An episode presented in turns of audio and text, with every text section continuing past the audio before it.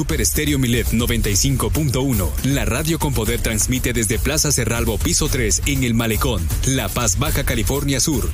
X, H, B, C, P, Z, FM con 25.000 watts de potencia. Super Stereo Milet, el poder verdadero de la radio con el respaldo informativo de Revista Milet. Síguenos en plataformas digitales y en www.milet.com. Super Stereo Milet 95.1, una emisora de Grupo Milet México. Comunícate con nosotros a la línea Milet 612-205-7777. Queremos escucharte.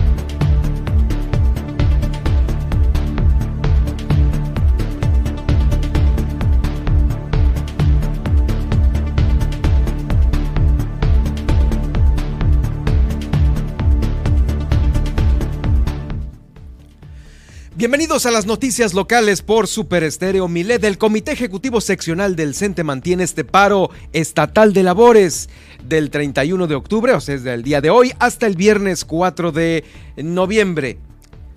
Le quiero dar a conocer también que durante la visita de Andrés Manuel López Obrador, bueno, se llegó a la cantidad de 10 mil millones de pesos en inversión total hacia Baja California Sur, esto por parte de la federación.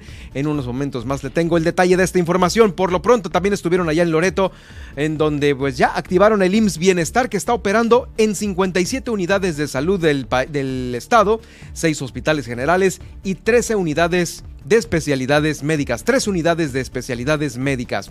Este viernes ingresaron los primeros 400, bueno, las cuatro, el primer grupo de 400 personas a la playa Balandra, luego de meses que estuvo cerrada por este incendio del yate. Presentan plan piloto de seguridad en la comunidad de Puerto Chale, esto con miras a la próxima temporada de avistamiento de ballena gris. En las próximas semanas, la Comisión de Presupuesto y Cuenta Pública de la Cámara de Diputados tendrá que hacer el análisis de todas las propuestas y opiniones para designar presupuesto a los pueblos mágicos. Nosotros tenemos dos.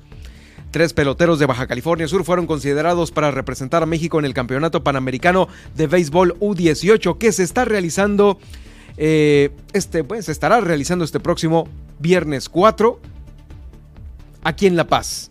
Se suspenden las rutas de transporte público en Los Cabos y La Paz como se tenían previsto para eh, pues estos festejos de la noche de Halloween. Mientras tanto, en la capital del estado, los panteones municipales de La Paz ya están listos para recibir a los visitantes durante este Día de Muertos. Todo está listo para el Festival Náutico Altares en el Mar. Son actividades que se realizarán este 1 y 2 de noviembre en la Marina de Cabo San Lucas, ya que estamos hablando de los cabos, Guillermina de la Toba nos va a informar sobre este inicio del boteo Teletón que se está llevando a cabo allá en Los Cabos. También se colocó la primer piedra de lo que será el Instituto de la Visión Enfermedades Crónico-Degenerativas, Prótesis, Órtesis y Rehabilitación La Paz Balandra. Este terreno fue donado por el, el Ayuntamiento de La Paz al Club Rotario eh, La Paz Balandra. Se está eficientando el suministro de agua potable en las colonias del norte de esta ciudad capital. Este lunes se reportó el hundimiento de un yate. Tres personas extranjeras fueron rescatadas con vida por parte de un barco sardinero. Esto en Comondú.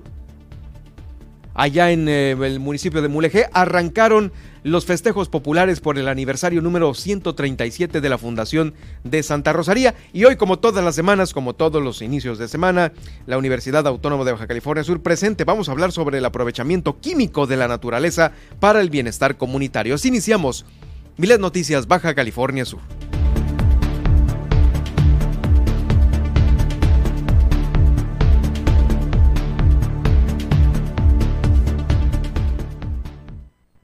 Ahora, Milet Noticias Baja California Sur. La información más importante de las últimas horas. Todas las noticias. Todo el tiempo. Por el 95.1 de FM en La Paz y 91.5 FM en Los Cabos. Con la potencia radial y el respaldo informativo de Grupo Milet México. Conduce Germán Medrano.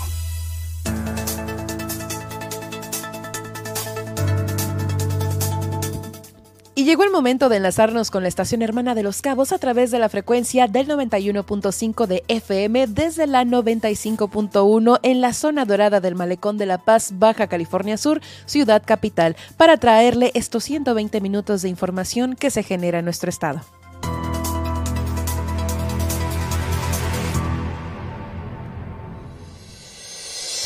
Hola, ¿qué tal? Les saludo en este inicio de semana. Yo soy Nadia Ojeda y estaré acompañando a Germán Medrano para platicarle qué pasó un día como hoy, el pronóstico del clima, la tendencia en Twitter y los titulares de los principales diarios nacionales e internacionales.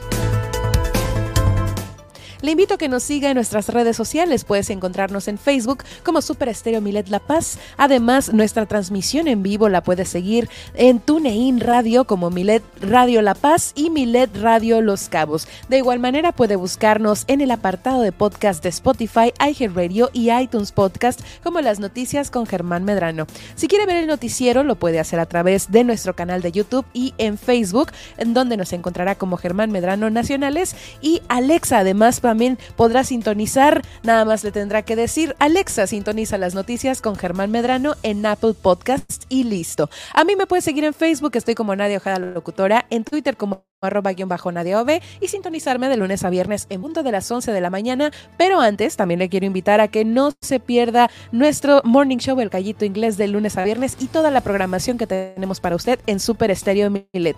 Le invita a realizar su denuncia ciudadana a lo largo de esta emisión a través de la línea Milet de WhatsApp, el 612-205-7777. Así iniciamos esta emisión de Milet Noticias Baja California Sur con todas las noticias todo el tiempo. Iniciamos.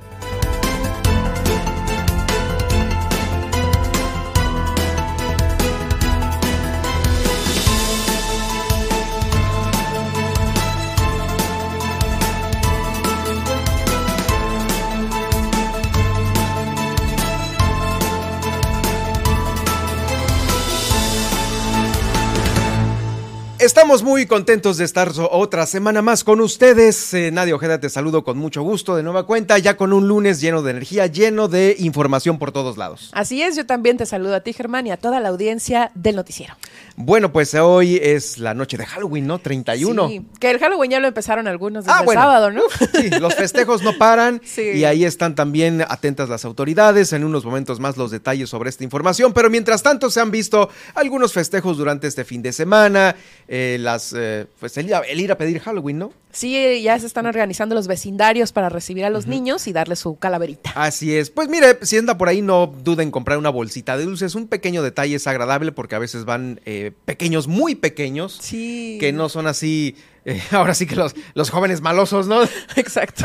Pero sí se llevan una grata sonrisa cuando se les da un dulcecillo y siempre téngalo por ahí a la mano para que, este, pues bueno, la pasen bien estos, estos niños que van a andar regularmente acompañados de sus hermanos grandes o de sus papás y ya sabe la seguridad ante todo, eh, procurando siempre el respeto a las casas, a los automóviles, a todo lo que eh, pues esta, esta fecha representa eh, y, pues nos, la pasemos a todo dar a gusto durante estos festejos que primero aquí en Baja California Sur, ya sabe, son los temas de Halloween, luego ya vienen ya los... Eh, El Día de Muertos. Los festejos propios de la conmemoración del Día de Muertos. Eh, muchos lugares del país festejan más el muerto, el Día de Muertos, pero aquí se acostumbra mucho también el Halloween y, y es algo distinto que en otros lados este, no, no hay. No hay, sí. Por la cercanía, ¿no? Por la cercanía, pero a la vez lo que comentaba en la emisión del viernes, que siento que también cada vez eh, hacemos más costumbre el Día de Muertos, entonces como que ya van de la mano, bueno, no que vayan de la mano históricamente, pero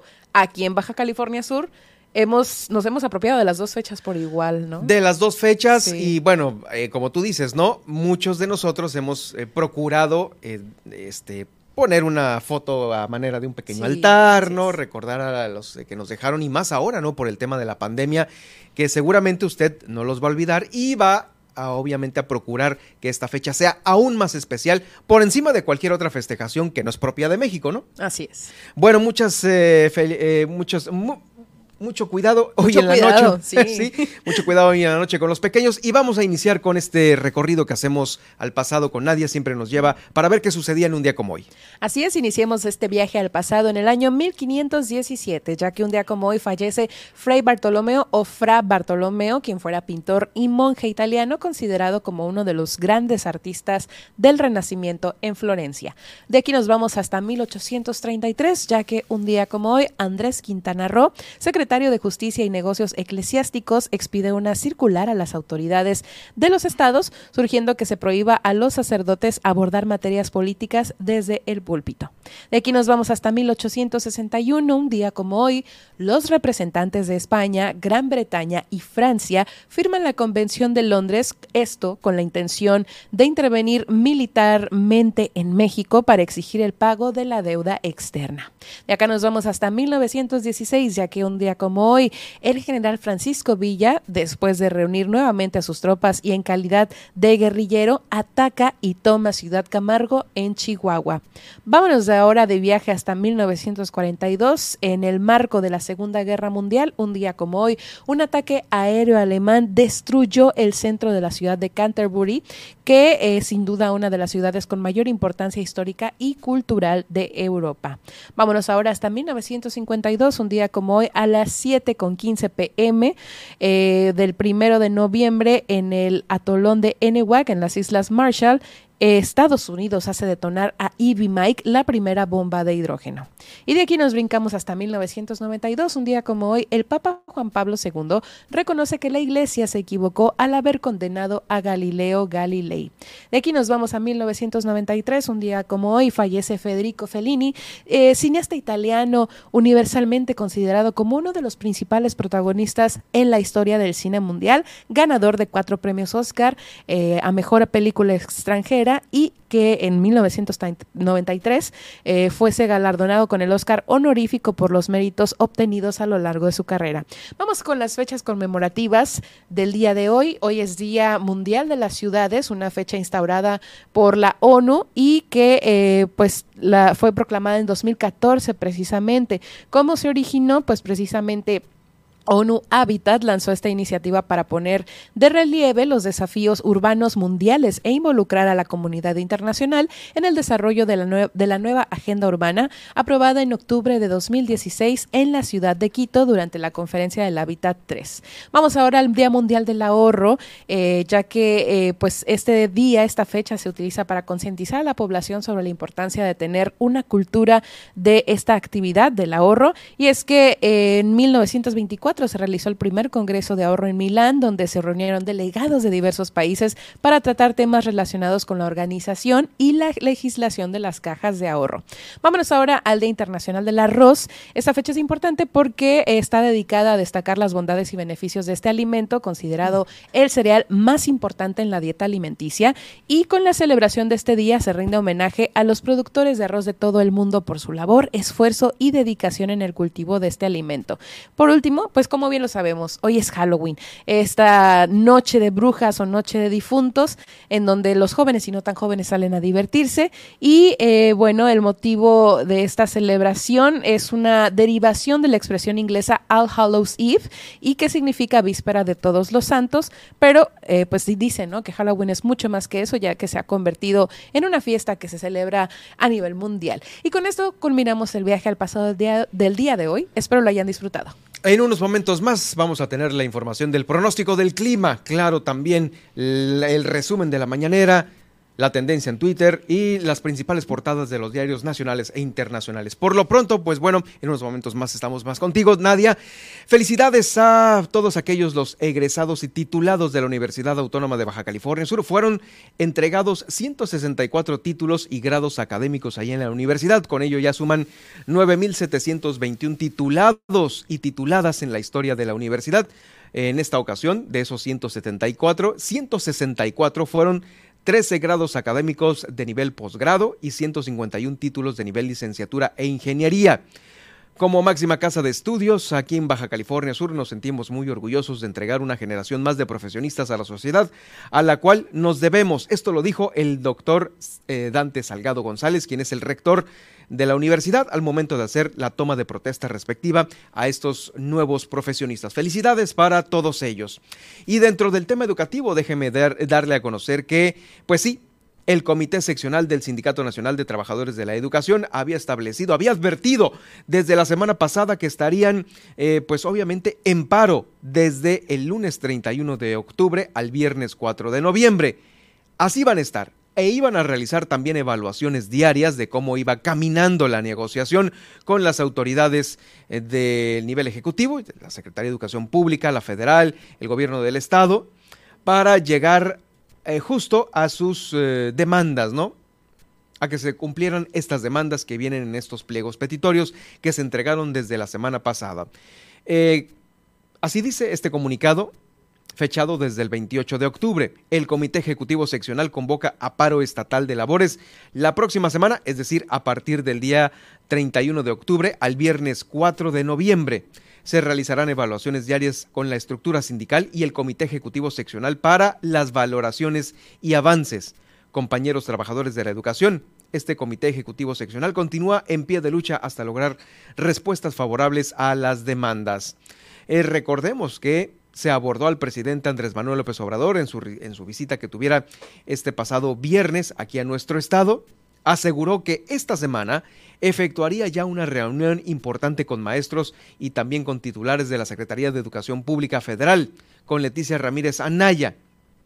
Junto con el oficial mayor se comprometió a esto para ver el tema de las plazas y también los incrementos salariales. Vamos a ver cómo va respondiendo esta, esta negociación.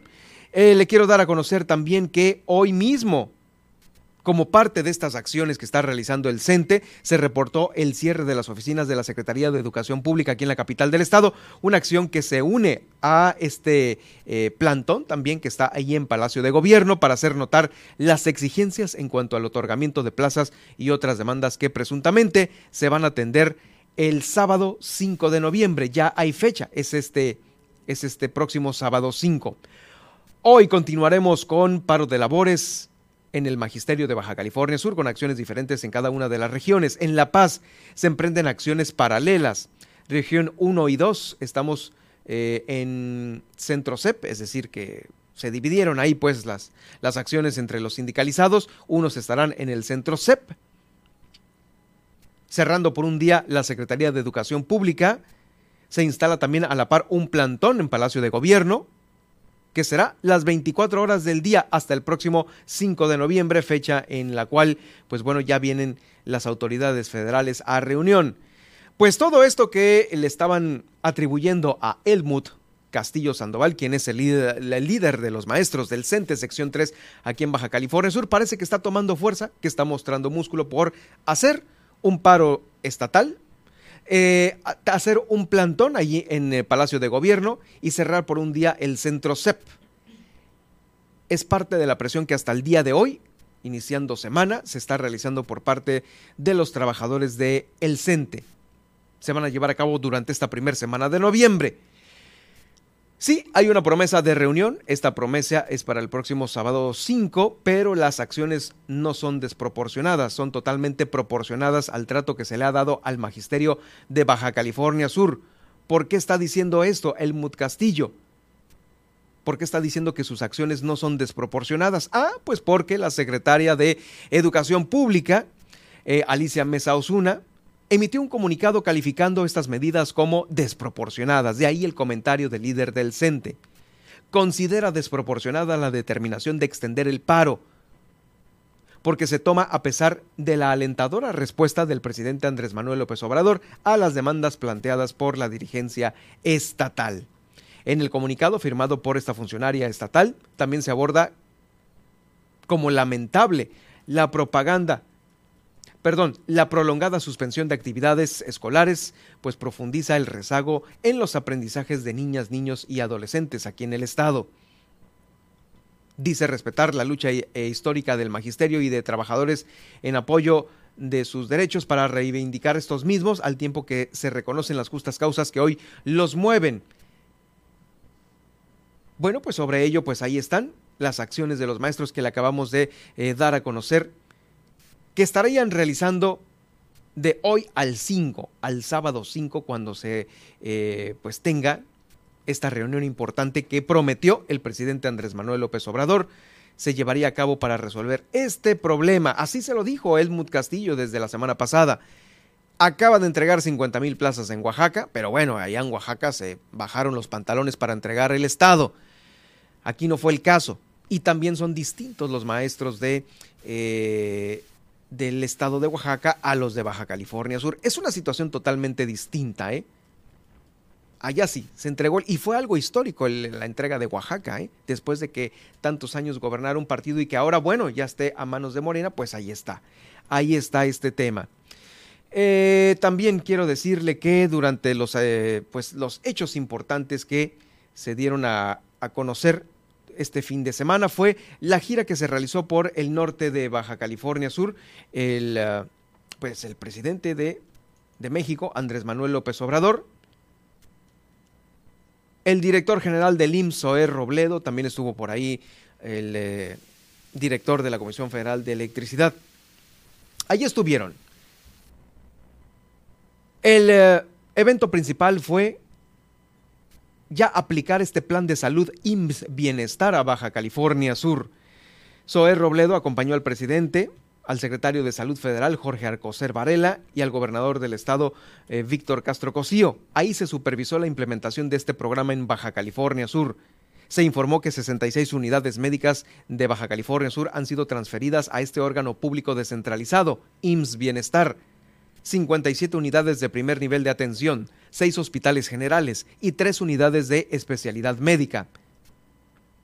A la fecha se han invertido 54.1 millones de pesos en acciones de conservación, limpieza, pintura, señalética, reparaciones, mantenimiento de equipo médico y electromecánico. El director general del Seguro Social allá en Loreto dijo que se cuenta con 170 médicos generales y 119 especialistas, 680 enfermeras y enfermeros, 134 paramédicos, 198 uh, eh, elementos de personal administrativo, 312 de servicios generales y uno de acción comunitaria. El IMSS Bienestar, que se puso en marcha allá en Loreto, pasó de tener cinco médicos especialistas a 16, entre internistas, pediatras, cirujanos, ginecólogos y traumatólogos, además del apoyo de los especialistas que vienen de Cuba y también de los residentes locales.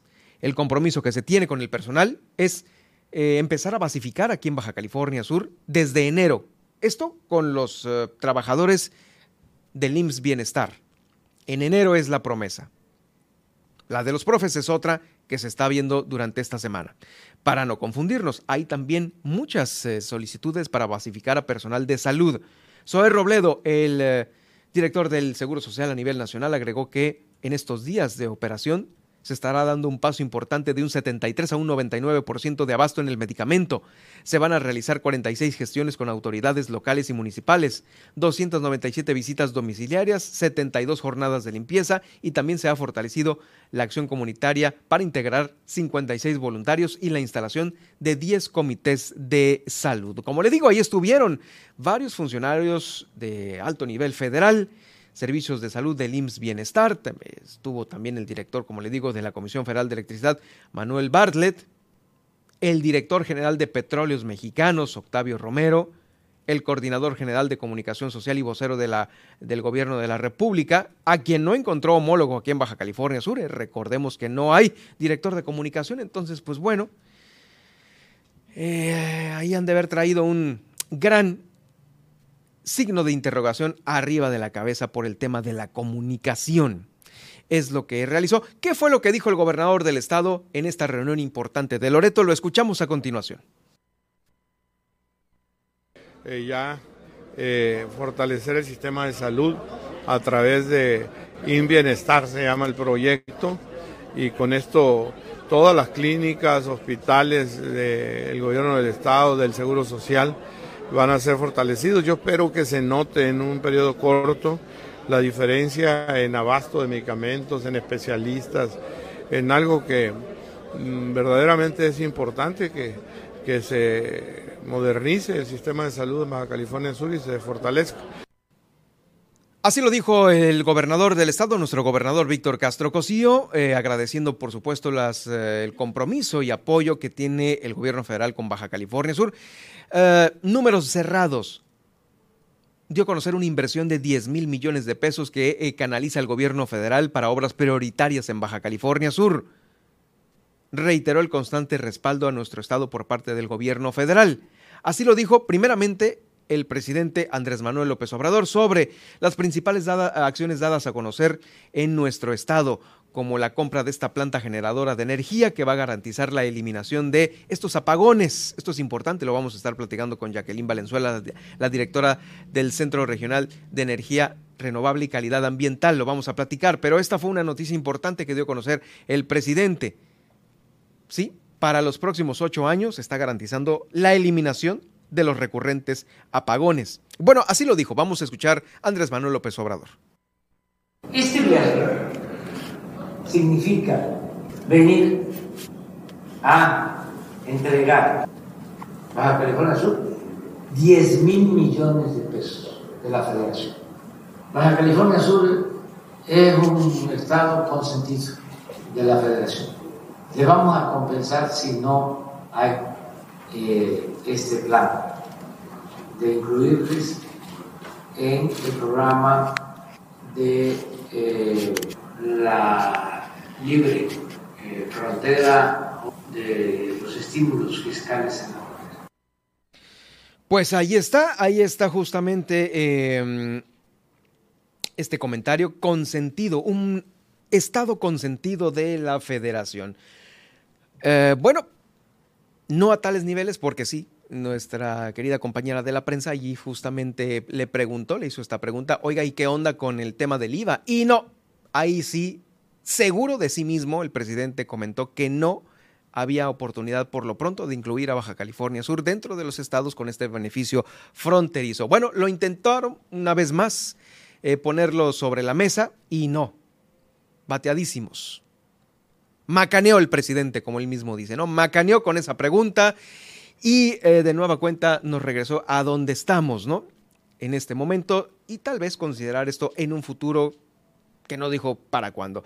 Mire, 100 millones de pesos para reforzar la actividad de roca fosfórica, 3 mil millones de pesos para programas del bienestar, eh, en este caso la carretera Vizcaíno a Guerrero Negro, o son otros 100 millones de eh, pesos enmarcados en el plan integral Mulegé, este que le hemos estado platicando aquí, y otros 375 adicionales al presupuesto del año entrante. También se va a resolver la demanda de los maestros y se autorizó la ampliación de la planta desalinizadora de Los Cabos, entre otras acciones. Sí, esta la vamos a dar a conocer en el recorrido que hacemos por los municipios.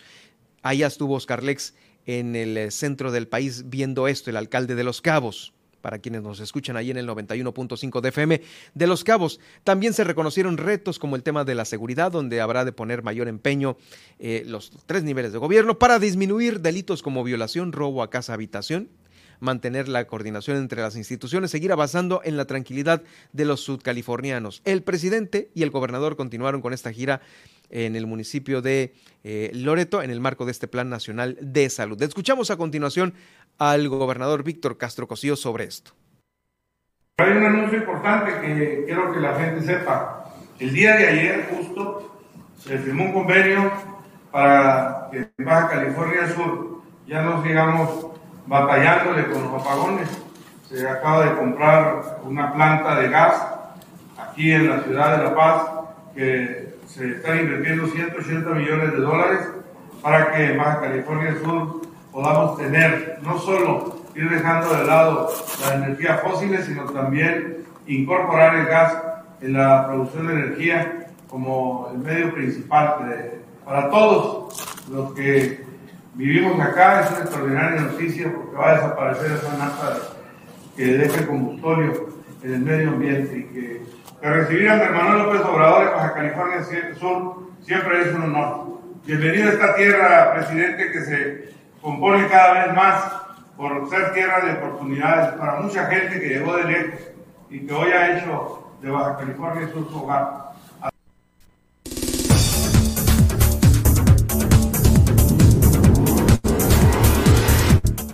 Llegó el momento de irnos a un corte, pero al regresar le tengo todo el pronóstico del clima para su ciudad y los principales puntos de conectividad aeroportuaria. Además, después del cierre por incendio de yate, este viernes ingresaron los primeros grupos de 400 personas a la playa de Balandra. Y más adelante no se pierda la visita de la UAPS porque hoy tendremos al doctor Pablo Arce del Departamento Académico de Agronomía que nos traerá un tema muy importante. Esto y mucho más al regresar después del corte en Milet Noticias Baja California Sur. En un momento regresamos.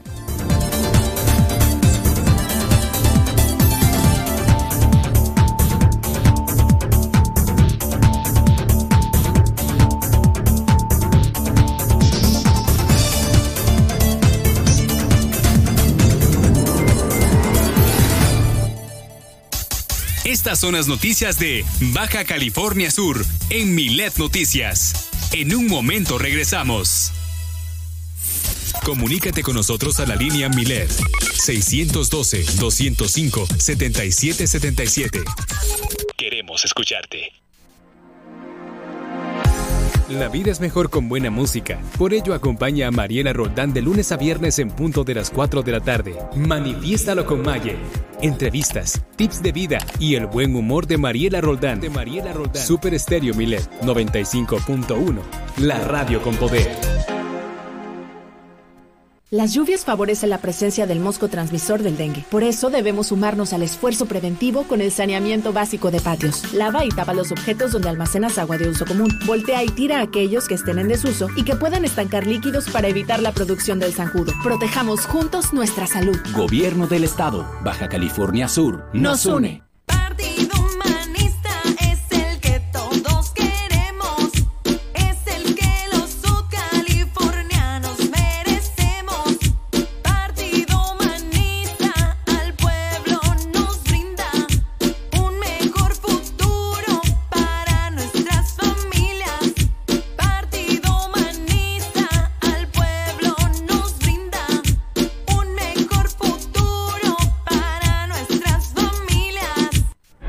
Nazis crearon las metanfetaminas para convertir a sus soldados en seres incansables y deshumanizados. Bajo su efecto, el ejército nazi inicia la peor guerra de la historia y crea los campos de exterminio. Hoy el cristal se usa para controlar la mente de jóvenes que buscan placer y la de jornaleros y maquiladores que buscan energía para trabajar día y noche. Busca la línea de la vida. 800-911-2000. Para vivir feliz, no necesitas meterte nada. Gobierno de México. En Super Estéreo Milet te decimos cómo proteger de mejor manera tu cuenta de WhatsApp.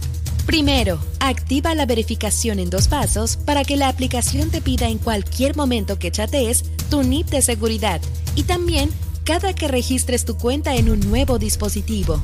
2. Si te llega un código de verificación que no solicitaste por mensaje, no lo compartas con nadie. Alguien podría estar intentando acceder a tu cuenta. 3. Configura tu foto de perfil, nombre y estados para que sean visibles solo para tus contactos. 4. Si tu dispositivo lo permite, añade un código o huella para abrir la aplicación. 5. Revisa frecuentemente las sesiones que has abierto en otros dispositivos o en la versión web. Si no reconoces alguna, ciérrala de inmediato. Y finalmente, mantén tu aplicación y tu dispositivo actualizados. Esto asegura que tengas la última versión donde se van corrigiendo errores en la seguridad del sistema. Porque en Super Estéreo Milet queremos una mejor ciudad. Cambiemos, cuidemos y mejoremos nuestra ciudad. Esta es una campaña propia del Grupo Milet en beneficio de Baja California Sur.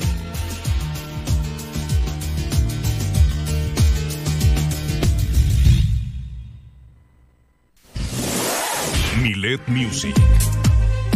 100 emisoras de radio en Internet. 100 géneros musicales diferentes con calidad HD.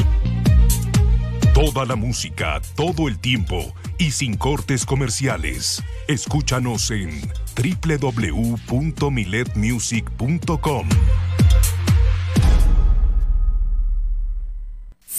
Comunícate con nosotros a la línea Milet 612-205-7777. Queremos escucharte.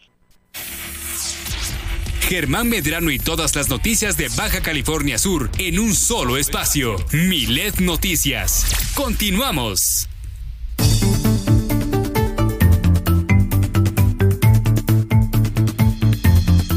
Bueno, pues hay novedades en el clima que está a todo dar el día de hoy. Nadia Ojeda tiene todo el reporte sobre las próximas horas y los próximos días.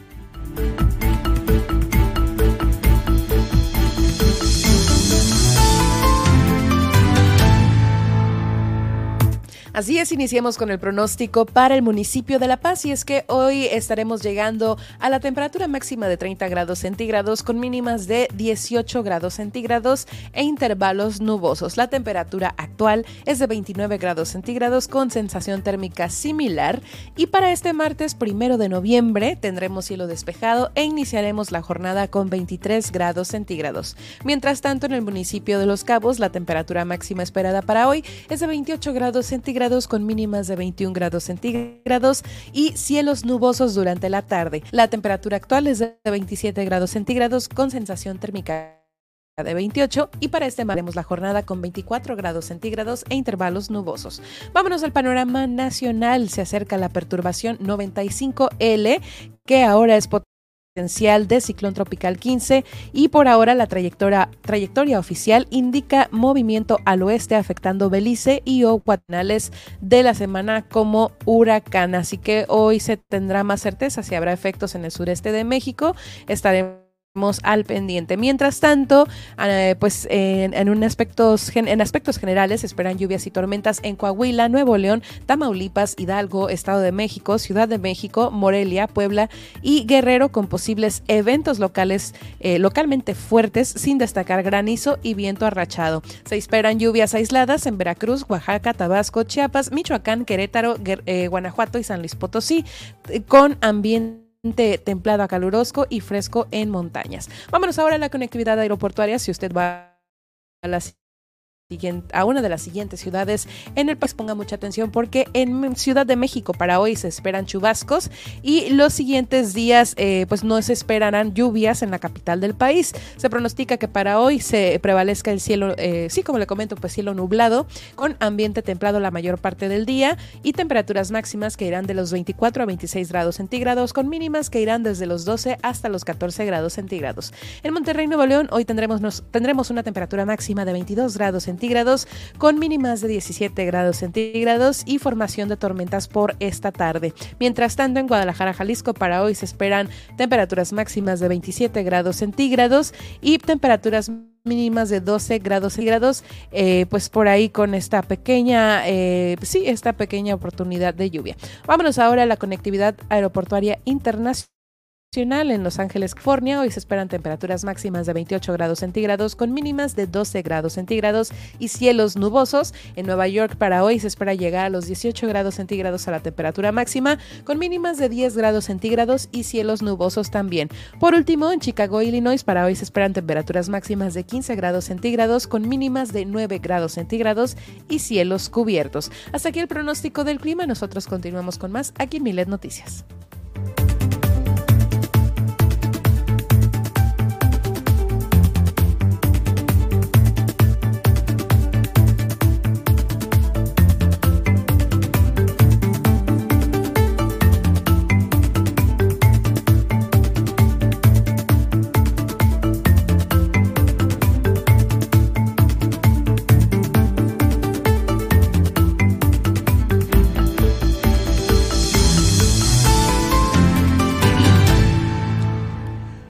Muchas gracias Nadia por estos datos importantes que le van a servir a todas aquellas personas que nos visitan, que ya están aquí en el malecón, que llegan a través de los vuelos de la conectividad terrestre o también a través de eh, la conectividad marítima. Fíjense que ya está abierto Balandra desde este pasado viernes 28 de octubre. Puntualmente dabas esta nota el pasado eh, viernes, Nadia, y ya están estos accesos eh, abiertos después de que estuvo cerrada la playa durante pues un un buen de tiempo, producto de este yate que se incendió. ¿Qué es lo que hay ahorita en Balandra? ¿Qué es lo nuevo? Pues tiene 10 vigilantes, estarán divididos en la entrada, otros en el sendero, otros en el hongo, en el estacionamiento y en la playa para resguardar esta zona a fin de que eh, se sigan todos, todas las reglas que hay en un área natural protegida. Son 10 vigilantes que ahora va a tener Balandra. No se permite fumar, usar drones, llevarse conchas o piedras y el acceso a los manglares también está restringido. Es lo que trajo ahora esta reapertura de Balandra. Muchos comentan que eh, todavía hay restos de ceniza y fibra de vidrio ahí en Balandra, por lo que los eh, lunes se estarán haciendo esta limpieza profunda, inclusive al interior de estas aguas cristalinas que caracterizan a Balandra. ¿Por qué todavía hay pues esta basura? Diésel, hollín, ceniza, aceite, todos estos restos de manera eh, diminuta bueno, pues porque para quienes no lo sepan o quienes nos visitan aquí en la ciudad, el pasado 20-21 de agosto un yate se quemó. Ahí completamente, es un yate de 24 pies de eslora eh, que se prendió completamente. Los que iban en su interior, pues bueno, fueron rescatados, pero el yate sí tuvo un trágico final, pero más trágico final tuvo nuestra playa Balandra, después de que muchos colectivos, autoridades del medio ambiente, grupos ambientalistas estuvieron ahí ayudando a eh, darle vida de nuevo a Balandra después de, este, de esta catástrofe, pues ya está abierto desde el pasado viernes. Y hay, como le digo, 10 10 personas de seguridad distribuidas en varios lados. Y esto está muy bien porque a veces eh, en cualquier descuido la gente se pasa. Los, visitantes también se pasan eh, sobre lo que hay que cuidar y estar conscientes que hay que hacer ahí en Balandra y también lo que no hay que hacer, por supuesto. Entonces ya podemos hacer esta cita. Recuerde que son grupos de dos grupos de 400 personas cada uno. Los que van a acceder en un turno matutino y el otro vespertino. Por lo pronto también lo que se quiere cuidar es la próxima apertura de Puerto Chale con la temporada de avistamiento de ballena gris. Recordemos que es uno de los puertos más cercanos a la capital del estado y donde es más eh, rápido el acceso a esta, eh, a esta la ballena gris que año con año, ya sabe, emigra desde las frías aguas del norte de nuestro planeta a Baja California Sur. ¿A qué? A reproducirse o a tener a sus pequeños ballenatos. Bueno, sobre este plan piloto de seguridad que va a tener Puerto Chale, escuchamos a continuación a Natalia Rufo Castaño, quien es la directora de turismo del Ayuntamiento de La Paz. Durante esta capacitación estamos contemplando una asistencia de más de 60 personas entre capitanes y prestadores de servicios turísticos en donde se busca la creación de grupos de respuesta durante la temporada de avistamiento de la ballena gris y que también ya quede esta organización para la comunidad, para que sepan cómo actuar en caso de alguna emergencia y brinden mayor seguridad y confianza al turista. Pues bien, por eso, para la próxima temporada y que estén todos listos, prestadores y autoridades para recibir a los visitantes. Bueno, también la Comisión de Turismo de la Cámara de Diputados emitió una opinión, hablando de turismo, sobre el presupuesto de egresos de la Federación para este próximo ejercicio fiscal 2023, eh, destacando su intención de esta Comisión de Turismo para que se le asignen más recursos a los pueblos mágicos. El diputado federal por Baja California Sur, Marco Pupo, que todos conocemos, junto con otros diputados, propusieron diversos estímulos para los pueblos mágicos, ya que es un tema donde se reconoce la gran necesidad de reactivar adecuadamente este sector. En ese sentido, se recordó que en todo el país, en todo México, existen 132 pueblos mágicos, los que en años anteriores, muchos de estos no se les había asignado recurso para su mantenimiento ni promoción de repente se desinfló este gran programa de pueblos mágicos. Marco Pupo señaló que con el objetivo de proporcionar la seguridad de todos los destinos turísticos del país, se debe de tener una economía fuerte, un presupuesto eh, que vaya directamente a la seguridad de los turistas. Por ello, en las próximas semanas, si no es este, en las próximas dos semanas, la Comisión de Presupuesto y Cuenta Pública de la Cámara de Diputados tendrá que hacer este análisis sobre todas estas propuestas que han hecho y opiniones para designar recursos a los pueblos mágicos. Es lo que está dando a conocer la oficina del diputado por Baja California Sur, el diputado federal Marco Pupo. Y quiero también sobre eh, esta transmisión hacer un reconocimiento a tres peloteros de Baja California Sur que fueron considerados para representar a México, a todo nuestro país, en el Campeonato Panamericano de Béisbol U18 que se va a estar realizando este próximo viernes 4 de noviembre aquí en la ciudad de La Paz, ciudad capital. Ahí se van a definir a los eh, cuatro clasificatorios del Mundial próximo.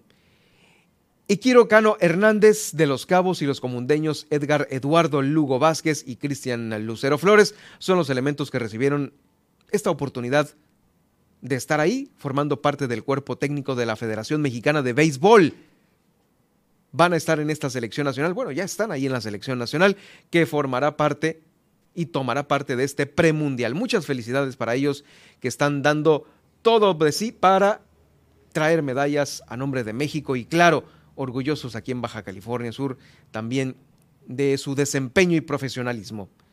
Es más información, pues ya ve, como lo comentábamos al principio del noticiero, eh, ya es esta víspera de, de, Halloween, también la de el Día de Muertos, este próximo 2 de noviembre. Y vámonos en orden, hoy y desde el pasado fin de semana estuvieron algunos festejos conmemorativos propios de esta fecha, de esta celebración que no es al 100% mexicana, pero pues se ha eh, adoptado como parte de las celebraciones de esta época. Claro, por nuestra cercanía fronteriza al estado, al eh, país vecino. Ahí están estas tradiciones. Bueno, por ello, ha habido en años anteriores, pues, eh, unos, unas conmemoraciones que sí han estado dentro de lo coherente, pero hay otras que se salen de control. Y ha habido inclusive hasta actos vandálicos en colonias con eh, propiedad privada y esto ha sido denunciado a las autoridades y por ello mismo se han eh, dado a la tarea ahora de tomar de tomarse las debidas precauciones para esta noche y la del pasado fin de semana también, pero hoy es la buena, ¿no? Es la del 31 de octubre, noche de Halloween. Bueno, pues sobre ello, ya tanto en La Paz como en Los Cabos, decidieron suspender las rutas del transporte público. Escúchelo usted bien para que, digo, pase la voz para cualquier amigo, familiar eh, que regularmente tome un transporte público al salir del trabajo o para ir al trabajo o para lo que sea, ¿no? Hoy se va a dejar, se va a suspender la ruta del transporte público en La Paz y Los Cabos como se tenía previsto desde la semana pasada por parte de los camiones urbanos. Las últimas unidades circularán antes de que se ponga el sol. Así lo dio a conocer el dirigente de la Unión de Transportistas y Colectivos Urbanos de Cabo San Lucas, eh, Arizandi Pineda Bermúdez.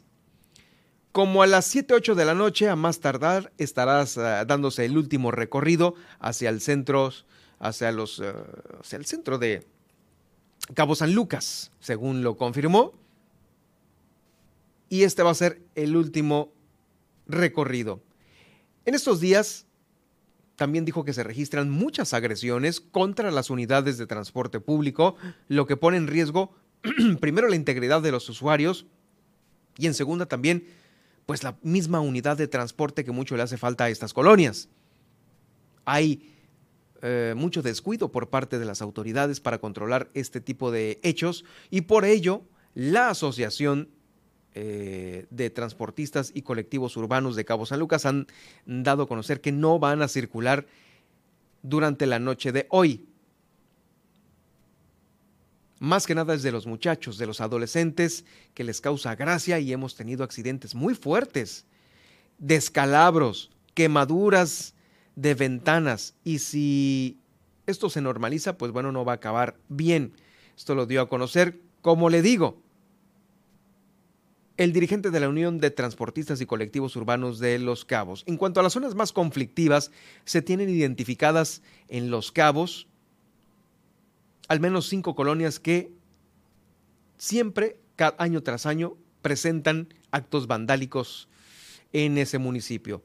Las más conflictivas son, para quienes nos escuchan allá en Los Cabos a través de Super Estéreo Milet 91.5, Lomas del Sol, Caribe, Mesa Colorada, Mesa Colorada 1, 2 y 3, son las más conflictivas de Los Cabos. Así lo confirmó. También en la capital de Baja California Sur, ahora sí en lo que respecta a nuestra ciudad de La Paz, donde estamos transmitiendo en vivo a través de Super Estéreo Milet 95.1, las actividades eh, por motivo de la noche de Halloween que van a implementarse por parte de los operativos de seguridad, se contempla que el transporte público también deje de pasar temprano, a excepción de cuatro rutas que serán escoltadas por patrullas.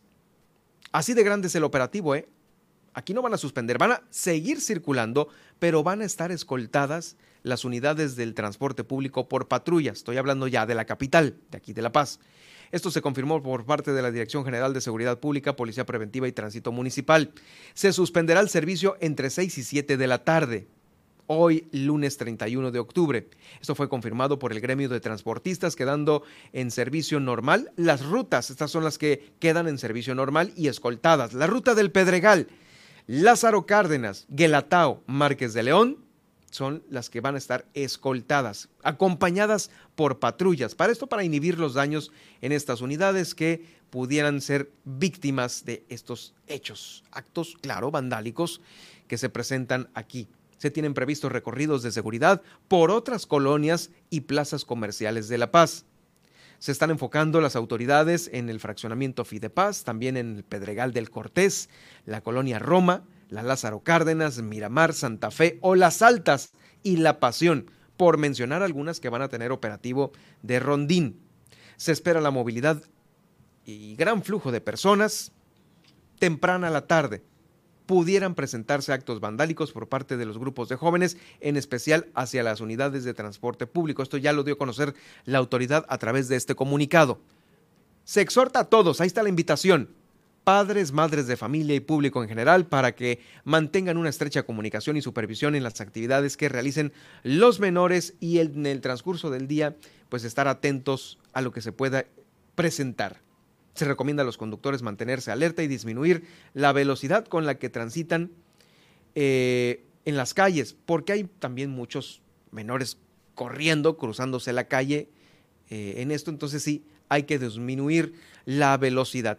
Eh, bueno, lo hemos visto en toda la ciudad en muchos años, Nadia, que se presentan estos actos y que sí, al día siguiente ves, pues bueno, carros vandalizados, todo un caos, el tema de los huevos, ¿no? Huevos y rollos, papel, ¿Ah, papel sanitario, ¿no? Que avientan a los árboles o también sí es muy común que utilicen ese tipo de pues ahí va a estar la autoridad, ¿no? Ahí va a estar la autoridad. Hijo, es lamentable lo del, lo del huevo, ¿no? Porque luego para quitárselo es un show. Es muy difícil y además no está muy barato el huevo, como para que lo anden tirando, ¿verdad? Sí, claro que no, por supuesto. Ahí está la voz certera de una, de una responsable mujer.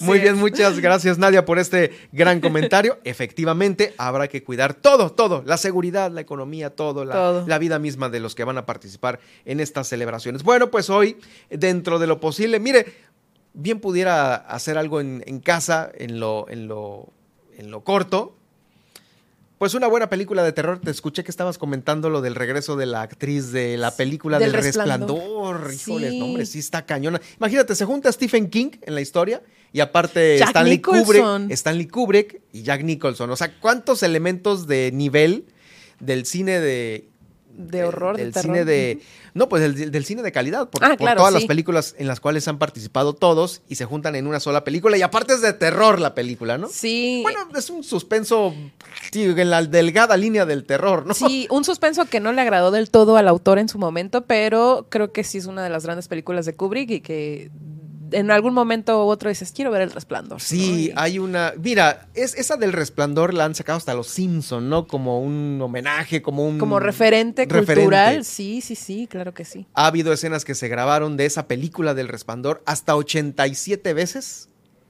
Que lo, que lo, que lo dijo el propio director en uno de los eh, de reportajes o entrevistas que él da, porque no quería como él quería que quedara la escena, ¿no? Sí, fue muy, muy perfeccionista y pues sí, resultado de ello fue uno que otro estrés, ¿no? Como lo estuvimos platicando ahí en la mañana, pero lo curioso que se me hizo el regreso de esta, de esta actriz es que incluso va a ser en el mismo terror u horror. A mí también, cuando mencionaste, y regresa en una película de terror, bueno, pues no estaba traumada después de tanta... Exacto de ¿no? tanta presión y demás, yo hubiera regresado a hacer otro tipo de cine, ¿no? Sí, bueno, exactamente. Sí. Este, quién sabe cómo regrese, ¿no? Pero pues bueno, ya la veremos. Ya la veremos. Y hay otros eh, clásicos en cartelera que son como los que conectaba, co- comentaba nuestro amigo Arturo. Sí. Este, Garibay, quien lo tenemos todos los viernes. Este, Halloween. Halloween. Y fíjate que este fin de semana yo me aventé dos películas del nuevo terror, del nuevo cine de terror, que 10 de 10 ahí por si Ah, las sí. quieren ver. ¿A, a ti te gusta el cine de terror? No me gustaba. Y como que ahora estoy aprendiendo a disfrutarlo. O sea, como que antes, pues era muy asustada y se decía, ¿qué caso tiene estar estresada y viendo una película si no la voy a disfrutar? Y no, pues con el tiempo como que ya le fui agarrando saborcito y eh, sé que me perdí tal vez, ¿no? Del cine, del clásico cine de terror y que no tengo muchas referencias. Ok. Pero sí, el cine actual de terror, eh, pues está muy bien. Vi por ahí una película que se llama Bodies, Bodies, Bodies, Cuerpos, Cuerpos, Cuerpos. Mm. y otra por ahí que, ay, olvida el nombre, pero pues eh, hay muy buen cine de terror que pone- podemos ver en plataformas para Pero este ya no es el, el exagerado que en unos No. momentos de que efectos especiales o... Porque a veces se exageraba que con las marionetas, ¿no? Exacto. A veces se exageraba con el tema de la sangre, a veces se exageraba con el tema de, no sé, situaciones, este, efectos, ¿no? Más que Sí, como muy burdo, ¿no? Y ahora creo que está un poco más pensado, le meten un más ahí como el trama psicológico. Barbarian es la otra que vi Mm, y que está en plataformas, está en Star Plus, se las recomiendo, te la recomiendo. eh, que tiene que ver con estas casas que a veces compras y no sabes que tiene un túnel secreto, ¿no? Y que Oh, ahí debajo puede vivir una criatura ahí un poco extraña. Entonces, por ahí va esa que les platico, Barbarian, se las recomiendo bastante. Pues ahí está la recomendación. Sí, sin querer. porque, Pues sin querer, queriendo, ¿no? Así es. Ahora sí. Bueno, vamos a ir a una pausa. Tenemos más en el noticiero, Nadia.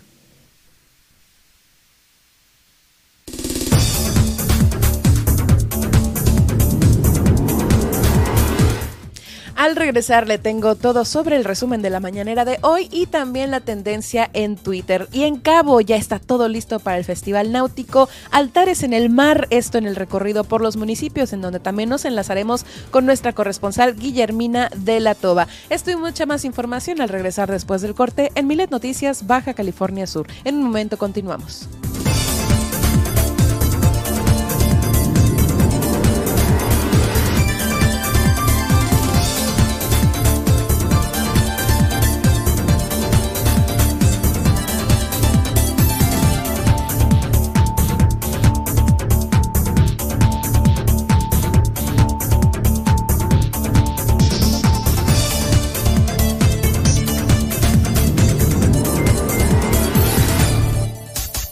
Estas son las noticias de Baja California Sur en Milet Noticias. En un momento regresamos.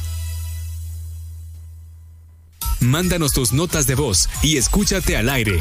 612-205-7777. Todas tus peticiones las leemos y escuchamos. Vía WhatsApp.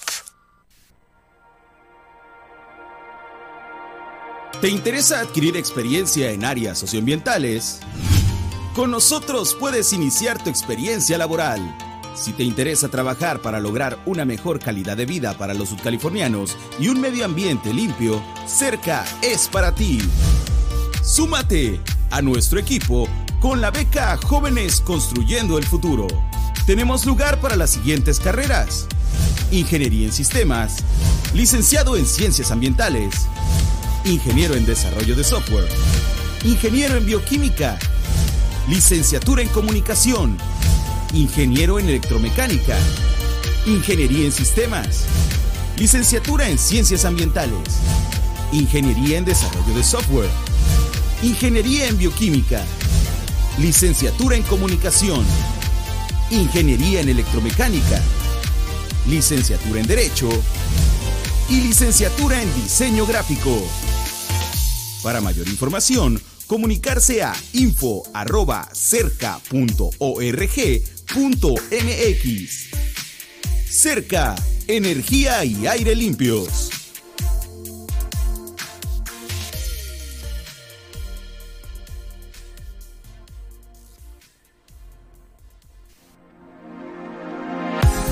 Vida es mejor con buena música. Por ello acompaña a Mariela Roldán de lunes a viernes en punto de las 4 de la tarde. Manifiéstalo con Maye. Entrevistas, tips de vida y el buen humor de Mariela Roldán. Super Estéreo Milet 95.1. La radio con poder. ¿Vas a conocer a personas a través de aplicaciones como Tinder, Bumble o Grindr? Pon mucha atención a esto.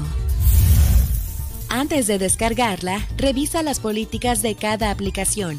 Elige la que proteja más tu privacidad y tus datos. Siempre activa una contraseña segura y la verificación en dos pasos. Elige fotos que no revelen información adicional como tu dirección o tu lugar de trabajo o esparcimiento. Evita ligar tu perfil o la aplicación misma a otras redes sociales. Sigue tu intuición. Si un match te pide datos personales, pon más atención. Mantén siempre la conversación vía la aplicación hasta que tengas más confianza y tengas más información sobre la nueva persona a conocer. Si decides conocerla físicamente, comparte tu ubicación en tiempo real a alguien de tu confianza durante tu cita. Finalmente, reporta comportamientos y perfiles sospechosos a la plataforma respectiva. Porque en Super Estéreo Milet queremos una mejor ciudad. Cambiemos, cuidemos y mejoremos nuestra ciudad. Esta es una campaña propia de Grupo Milet y Defensoras Digitales BCS en beneficio de Baja California Sur.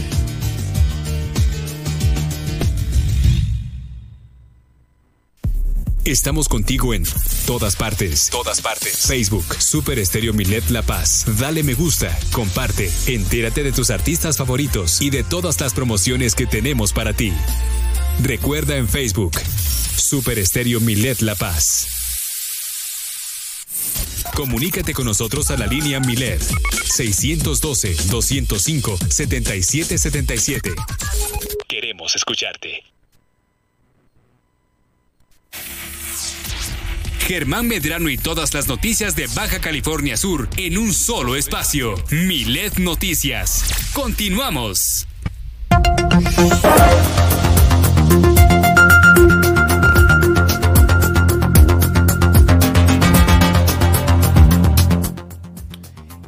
Y bueno, ya de regreso, de regreso en Palacio Nacional, de nueva cuenta, activadísima la mañanera. Nadia Ojeda tiene todo el resumen y claro, la tendencia en Twitter en este momento.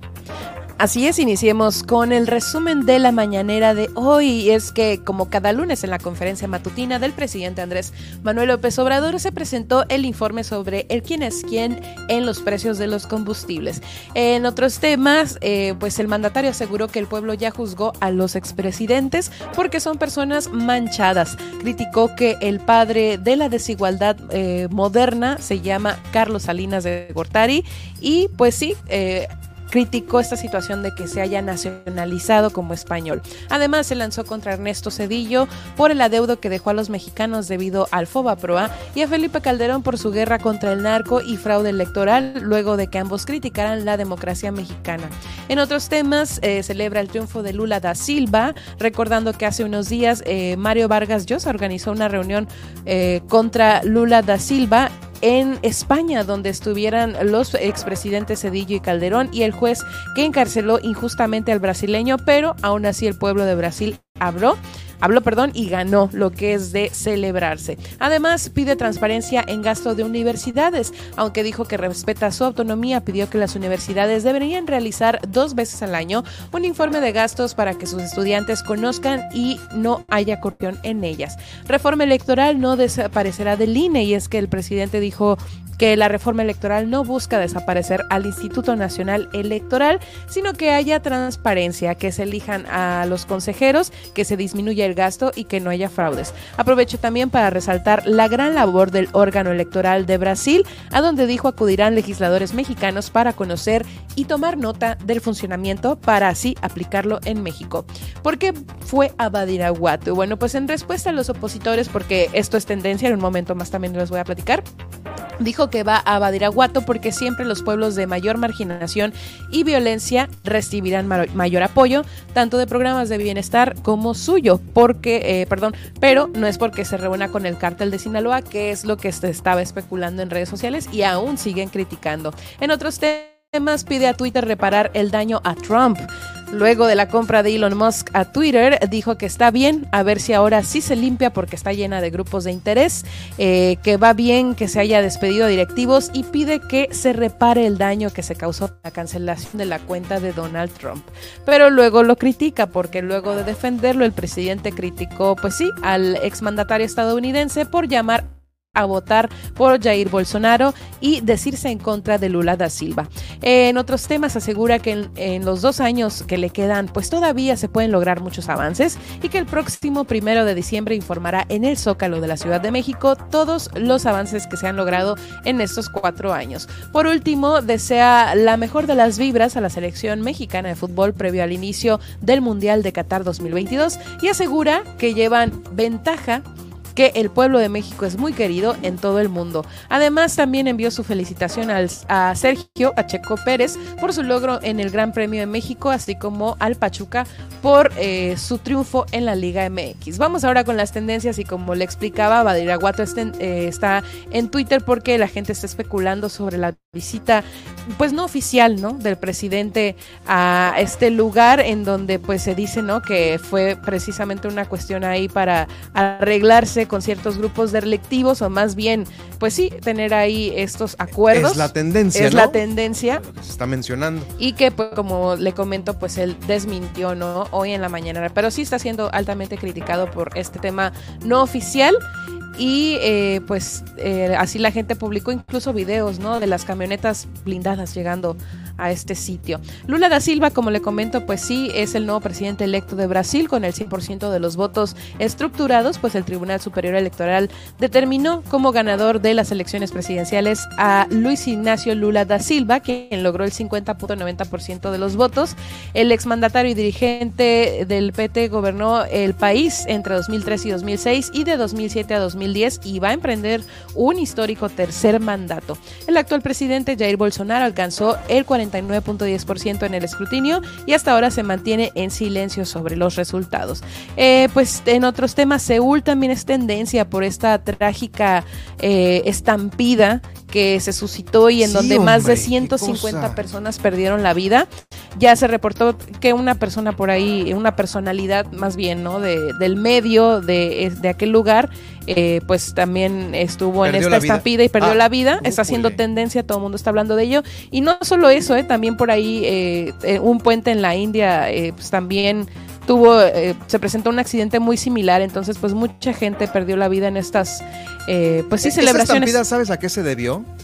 Pues era una marcha de Halloween, era un evento de Halloween. Mm, también. Por ahí se especula que había una persona importante y que todo el mundo empezó a, correr de un lado a otro, pero pues sí terminó en, el, o sea, el desenlace de esto fue increíble. Pues ¿eh? son 150 150 se había dicho el fin de semana y hasta ahorita ya se están reportando hasta 200 personas, pero ya iremos siguiendo esta información porque seguramente seguirá eh, siendo nota internacional y la tendremos también en portadas. Hasta aquí las eh, tendencias, nosotros seguiremos al tanto de lo que siga. Sí, qué tendencia, ¿no? Interesante también lo que el presidente dio a conocer, criticando que ya eran español, ¿no? Carlos Salinas. Sí, Carlos, Carlos Salinas de Gortari que dio la nota, creo que fue el sábado, el cuando eh, salió la información.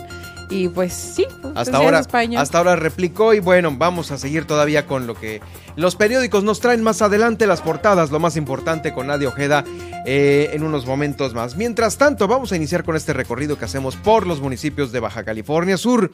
Y ya sabe, ahorita es la celebración del Día de Muertos y Halloween. Pero bueno, allá en Los Cabos en específico es la celebración del Día de Muertos porque en colaboración con Festivales Náuticos MX y la Terminal Cabo Web, dieron a conocer los primeros eh, pormenores de las actividades que se van a realizar mañana y pasado, es decir, el 1 y 2 de noviembre en la Marina de Cabo San Lucas. ¿Qué va a haber?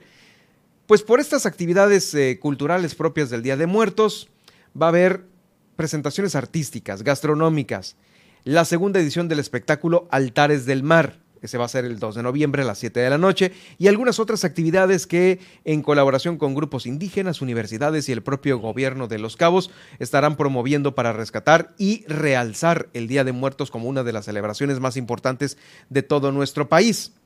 Noemí Román Guzmán, quien es la coordinadora de atención a residentes extranjeros y representante del alcalde Oscar Lex, dijo que se encuentran muy entusiasmados de volver a colaborar en un proyecto que crece involucrando a los pueblos originarios, instituciones educativas, iniciativa privada y el gobierno de Los Cabos para realizar este festival. También el director de Festivales Náuticos MX, Guillermo Revilino, Rivelino, perdón, señaló que para este año se suma otra organización, es la de los pueblos indígenas y afromexicanos, la universidad y el CECIT. Ahí van a estar todos estos eh, claros reunidos. Eh, déjeme decirle que por esta gran proyección que representa la tradición del Día de Muertos. El representante de festividades náuticas reconoció la colaboración y el apoyo también de las autoridades locales, también a las autoridades de Puerto Paraíso, donde nos están escuchando por allá, de Wild Cabo Tours, para realizar este evento 1 y 2 de noviembre, eh, este festival náutico en Los Cabos. Bueno, para más información de Los Cabos, déjame hacer contacto con nuestra corresponsal, la corresponsal Guillermina de la Toba, quien se encuentra lista desde aquel municipio de Los Cabos para darnos a conocer el reporte de esta, eh, este viaje que tuvo el alcalde Oscar Lex a Ciudad de México para firmar el proyecto, uno, un proyecto de ampliación. ¿Es el mismo proyecto que hemos hablado toda la vida, Guille, sobre la ampliación de la desaladora? ¿Qué tal, Germán? Muy buenas tardes. Efectivamente, mm. eh, trata del proyecto de la ampliación de la actual planta desaladora en Cabo San Lucas como primer proyecto de este que tiene que ver con las plantas desaladoras. Esta mañana, después del acto cívico, el presidente municipal pues anunció su visita a la Ciudad de México, esto para ver precisamente pues la firma que realizando para ya empezar eh, pues a ver los proyectos de esta importante obra allá en Cabo San Lucas. Escuchemos. Ah, es el tema principal ordenado por el presidente Andrés Manuel, que ya se, que hace falta, eh, vamos a estar con el de Conagua y con el de Hacienda eh, para de una vez eh, firmar lo que haya que hacer para que se inicien los trabajos lo más le entramos. Ojalá y sea antes de nosotros habíamos tentativamente el 15 de diciembre pero el presidente quiere él antes de irse inaugurarlo. Entonces tiene que iniciar los trabajos lo más pronto posible. Esperemos que sea antes del informe. En eso eso vamos. Antes de que se dé nuestro informe el día 11 ya queremos estar iniciando los trabajos. Creo que vamos bien. Bueno, Guille, y justamente para, para aterrizar bien el, cómo va funcionando esta ampliación de la desaladora es, la vez pasada que viajó a, la Ciudad de México era para la tramitología, para los papeles, para lo que se había en Baja California Sur, y esta ya fue la firma, la firma final que eh, pues eh, con esto ya se echa a andar toda la maquinaria federal para la ampliación de la esta desaladora. Así es, Germán Gustavo, como lo dijo en la entrevista el presidente municipal, pues va a las dependencias correspondientes para ya, pues, de alguna forma aterrizar este proyecto, que puedan este, empezar ya con los trabajos, eh, pues, esta obra que, pues, sin lugar a duda traerá mucho beneficio, beneficio en materia de suministro de agua potable para los habitantes de Cabo San Lucas. ¿El alcalde regresa hoy mismo eh, o estará todavía los días por allá? Eh, eh, durante la entrevista comentó que estaría regresando entre hoy en la tarde o mañana en el transcurso del día de mañana. Bien, pues ahí está esta, esta información. Eh, ahora sí que a ver qué novedades trae para ver eh, cómo va a ir caminando el proyecto de la ampliación. También tenemos información sobre la recuperación de la vegetación en esta, la zona de la laguna de Santiago, Guille. Así es, Germán. recordemos que el pasado mes de marzo pues hubo ahí un incendio muy grande en lo que es esta laguna de conocida ahí en la comunidad de Santiago que obviamente, pues pasó eh, pues mucha mucha vegetación. Y bueno pues en ese sentido este se está trabajando en un proyecto para para el tema de los palmares. También pues está apoyando a los productores que, resultaron afectados. Asimismo se están trazando algunas, algunas brechas, algunos accesos para en caso de que ocurra un incendio como esto, pues eh, se tenga la forma de cómo llegar y sofocarlo de inmediato y que no crezca como ocurrió en aquella ocasión. Esto lo comentó el delegado de allá de Santiago, eh, Oscar Manríquez. Escuchamos. Así es, este, bueno, eh, tiene ya por ahí elaborado un plan de manejo de la laguna de Santiago y en ello contempla precisamente las brechas cortafuegos que, que tanto se han mencionado. Ese, manejo, ese plan de manejo pues ya fue elaborado por un biólogo, el biólogo Antonio Cantú, que apoyando en ese tema muy fuerte ahí en Santiago. Él trabaja para el ejido de Santiago, pero pues también nos está brindando el apoyo al ejido y a la propia delegación de Santiago, ¿no? Entonces es algo que lo estamos checando, revisando en los próximos días ya para que quede culminado este plan de trabajo y decirle pues que los productores que fueron afectados más que nada en la inducción de, de riego, eh, pues el presidente municipal se comprometió y dio pronta respuesta a través de la elección de, Río Rural que entregó pues la tubería, eh, llaves y que fue instalado por personal de ONZAPAS y de la delegación de Santiago. Y bueno, pues eh, importante recalcar que pues eh, no se tenían estas brechas cortafuegos que de alguna forma eh, pues no previenen, pero bueno, ayudan a que en caso de incendios los bomberos puedan sofocar el fuego y pues evitar que se propague, como ocurrió en aquella ocasión que lamentablemente pues afectó varias viviendas de ahí de la comunidad, que bueno, hay que decirlo, en estos meses pues ya las familias se han recuperado, pero que sí, bueno, se pone en riesgo a la población y en ese sentido es que se están realizando estas acciones preventivas. Pues ahí está. Ah, pues, adelante con tu reporte, con el que sí. Tiene más información, comentarles que, bueno, pues esta mañana eh, se inició, como todos los años en esta temporada, el boteo y campaña tele. En ese sentido, una de las eh, presidentas organizadoras de, del del Teletón aquí en Los Cabos, pues dio cuenta de cuántas familias se están beneficiando. Hay que recordar también que, como ya se anunció, eh, pues se pretende la construcción de un CRIT aquí en Los Cabos y en ese sentido, pues es que también se invita a la población y, bueno, pues a la población y a los empresarios y a todos a sumarse a esta campaña. Histórico suman más de 600 familias y actualmente estamos atendiendo 324. Em, en nombre de todos ellos, agradecemos el, abrirnos y la oportunidad de, estar hoy aquí con ustedes, eh, haciendo un acto simbólico que justamente pues, representa el arranque del boteo Teletón en el municipio de Los Cabos. Eh, Fundación Teletón tiene como principio y uno de sus valores muy arraigados es servir a México y en Baja California Sur, pues lo más importante es servir justamente a todos y cada uno de las y los subcalifornianos, pero en especial ahora a los niños, bueno, a la niñez eh, cabeña con discapacidad. Pues es la información que reúnes acá en el municipio de Los Cabos. Bueno, muchas gracias Guille por el reporte. Estaremos atentos el resto de la semana de lo que se genere en Los Cabos. Nos escuchamos el día de mañana con más información. Excelente tarde para todos. Es Guillermina de la Toba, nuestra corresponsal, la corresponsal de Grupo Mileda allá en Los Cabos con esta importante información. Ah, finalmente un CRIT, un centro de rehabilitación infantil en Los Cabos. Pues mire, se habían tardado, ¿eh? Se habían tardado a partir del hecho de que es más ya la población de Los Cabos que la de La Paz. Y obviamente el tema de los traslados eh, y los costos que a veces allá en algunos centros hospitalarios y de rehabilitación son muy caros. Entonces, esto va a contribuir mucho a todas esas familias que vienen a La Paz o que pagan muy caro los servicios allá en Los Cabos. Mientras tanto, sobre el mismo tema también de apoyo y de ayuda para... Eh, pues, las personas que padecen alguna situación aquí en la capital del estado se colocó la primer piedra de donde será construido, donde será construido el Instituto de la Visión, Enfermedades Crónico-Degenerativas, Prótesis, Órtesis y Rehabilitación, La Paz Balandra. Eh, este centro es con la finalidad de atender a las personas que tienen estos padecimientos de manera gratuita también. Ya, la primer piedra.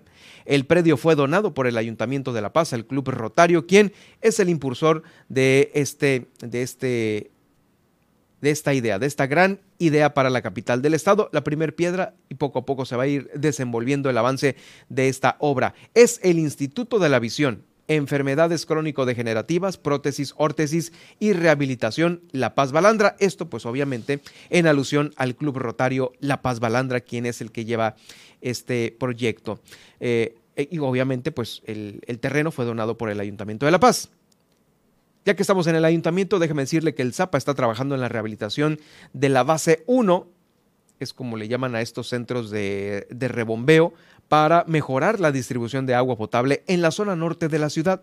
Se va a eficientar el suministro en las colonias como lo son Agustino Lachea, Rinconada, eh, la Colina de la Cruz, Navarro Rubio, Ciudad del Cielo, Pedregal, Ladrillera, Esterito, Choyal, Palmira, Paseos del Cortés, Fraccionamiento Colinas del Sol, Altus, eh, y también algunas zonas aledañas que van a ser beneficiadas. Vamos a escuchar a continuación al director del Zapa de la Paz, Mario Galvez. Esta obra eh, se deriva de las muy malas condiciones en que se encuentra esta base de bombeo. Sus equipos de bombeo están trabajando eh, con unas ineficiencias grandes, altos consumos de energía eléctrica y con grandes desperdicios de agua también.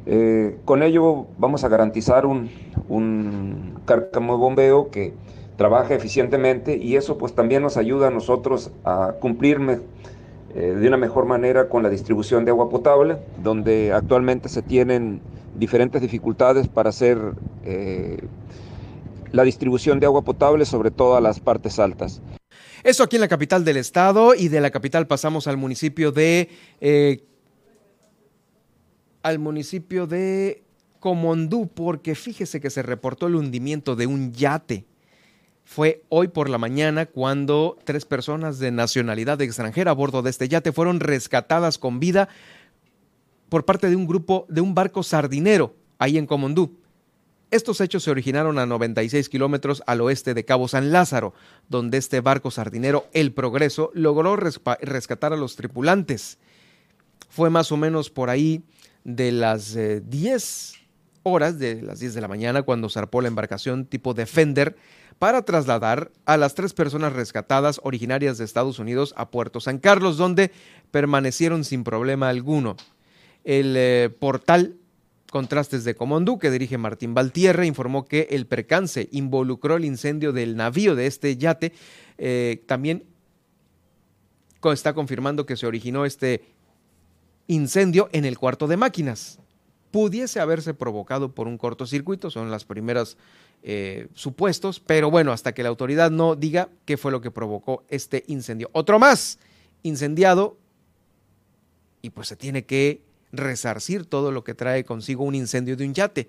Ya lo vivimos aquí en La Paz, se incendia, se hunde, se hace un cochinero en esa zona, lo mismo tienen que hacer allá. Recordemos que también hace poco se hundió un sardinero, ya lo sacaron y con este seguramente también van a realizar estas eh, eh, acciones de mitigación al daño que se le pudo ocasionar al medio ambiente. Los tres extranjeros fueron trasladados a Ciudad Constitución, donde recibieron atención médica eh, para determinar su estado de salud, el cual hasta este momento se proyecta como estable. Ahí está este hecho. También, en más información, déjeme decirle que um, más de un centenar de valoraciones cardíacas se han realizado en los siguientes tres municipios.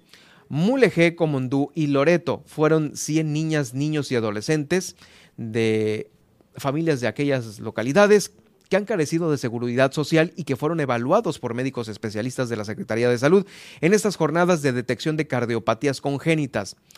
Eh, estuvieron estas detecciones del 24 al 28 de octubre y aquí está el resultado. 100 niñas, niños y adolescentes que fueron valorados en, en, afecciones cardíacas.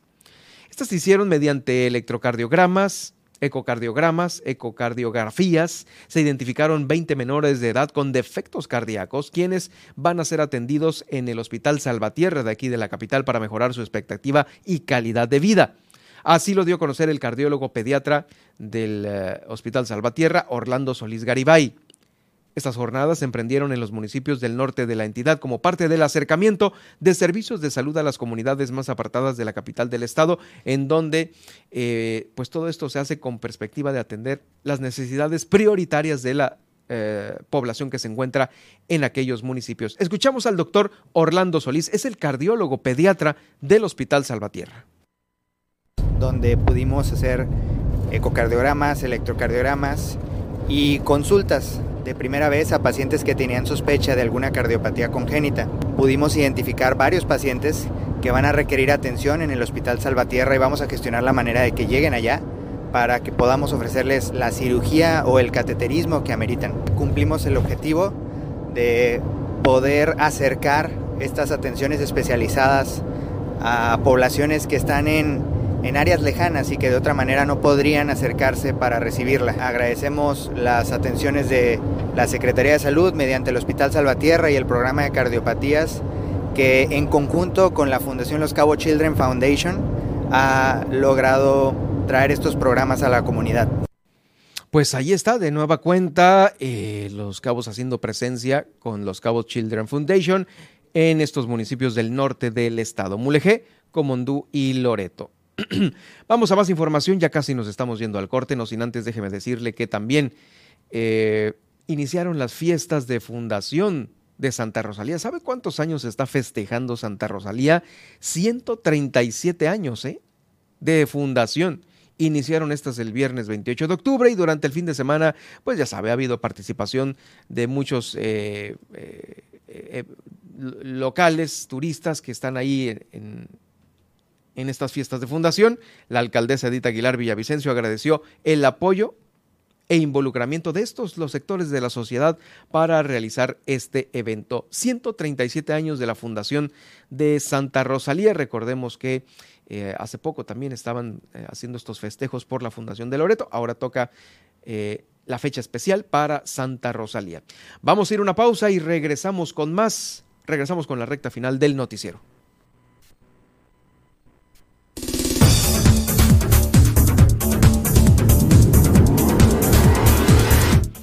Al regresar no se pierda las principales portadas nacionales e internacionales para el día de hoy. Poder Judicial con guardadito para casas, seguro médico y pensiones. Además, la Guardia Nacional no llega al 36% de municipios violentos. Y hoy nos visita de la UAPS el doctor Pablo Arce del Departamento Académico de Agronomía, quien nos va a platicar sobre el aprovechamiento químico de la naturaleza para el bienestar comunitario. Esto y mucho más al cierre de esta emisión en Milet Noticias Baja California Sur. En un momento regresamos.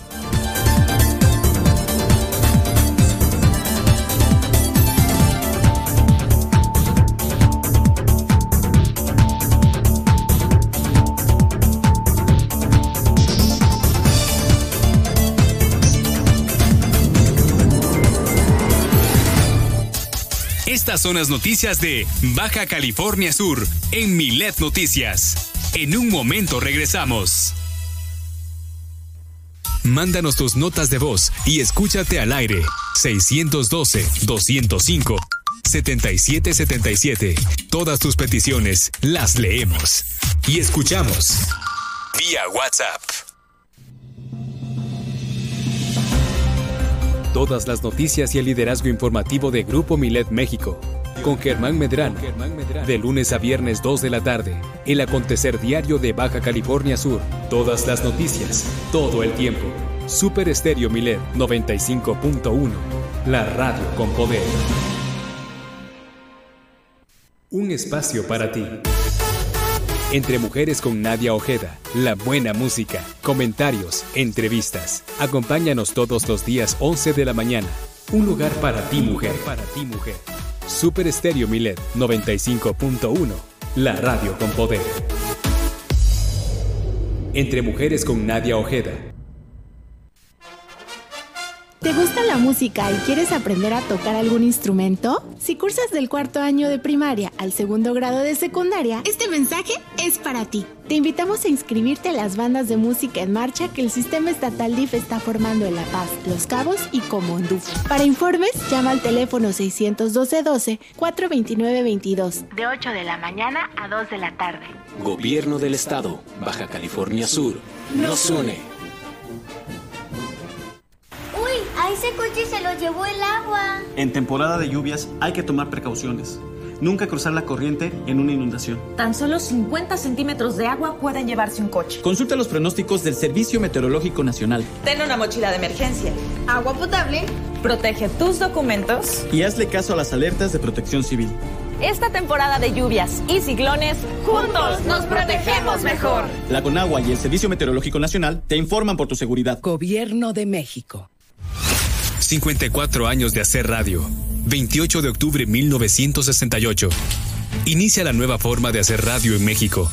Comienza así una nueva era de la radiodifusión. Hemos transmitido los acontecimientos que ahora son historia y que han marcado al México del siglo XXI. Super Estéreo Milet, 54 años. Síguenos. La piedra el yemo activo afectan tu cerebro, te matan las neuronas y son muy adictivos. Yo sé lo que te digo, pues he sido testigo. Piensa más en tu gente, tu vida y tus amigos. Escucha lo que te digo, pues es verdad. El negocio de la droga es algo que termina mal. Escucha bien, hermano, porque esto te hace daño. El negocio de la droga es algo que termina mal. Esto siempre acaba mal, carnal. Esto siempre acaba mal. Si necesitas ayuda, llama a la línea de la vida 800-911-2000. Todas las noticias y el liderazgo informativo de Grupo Milet México. Con Germán Medrano. De lunes a viernes 2 de la tarde. El acontecer diario de Baja California Sur. Todas las noticias. Todo el tiempo. Super Estéreo Milet 95.1. La radio con poder. Mándanos tus notas de voz y escúchate al aire. 612-205. 7777. Todas tus peticiones las leemos y escuchamos vía WhatsApp. Germán Medrano y todas las noticias de Baja California Sur en un solo espacio. Milet Noticias. Continuamos.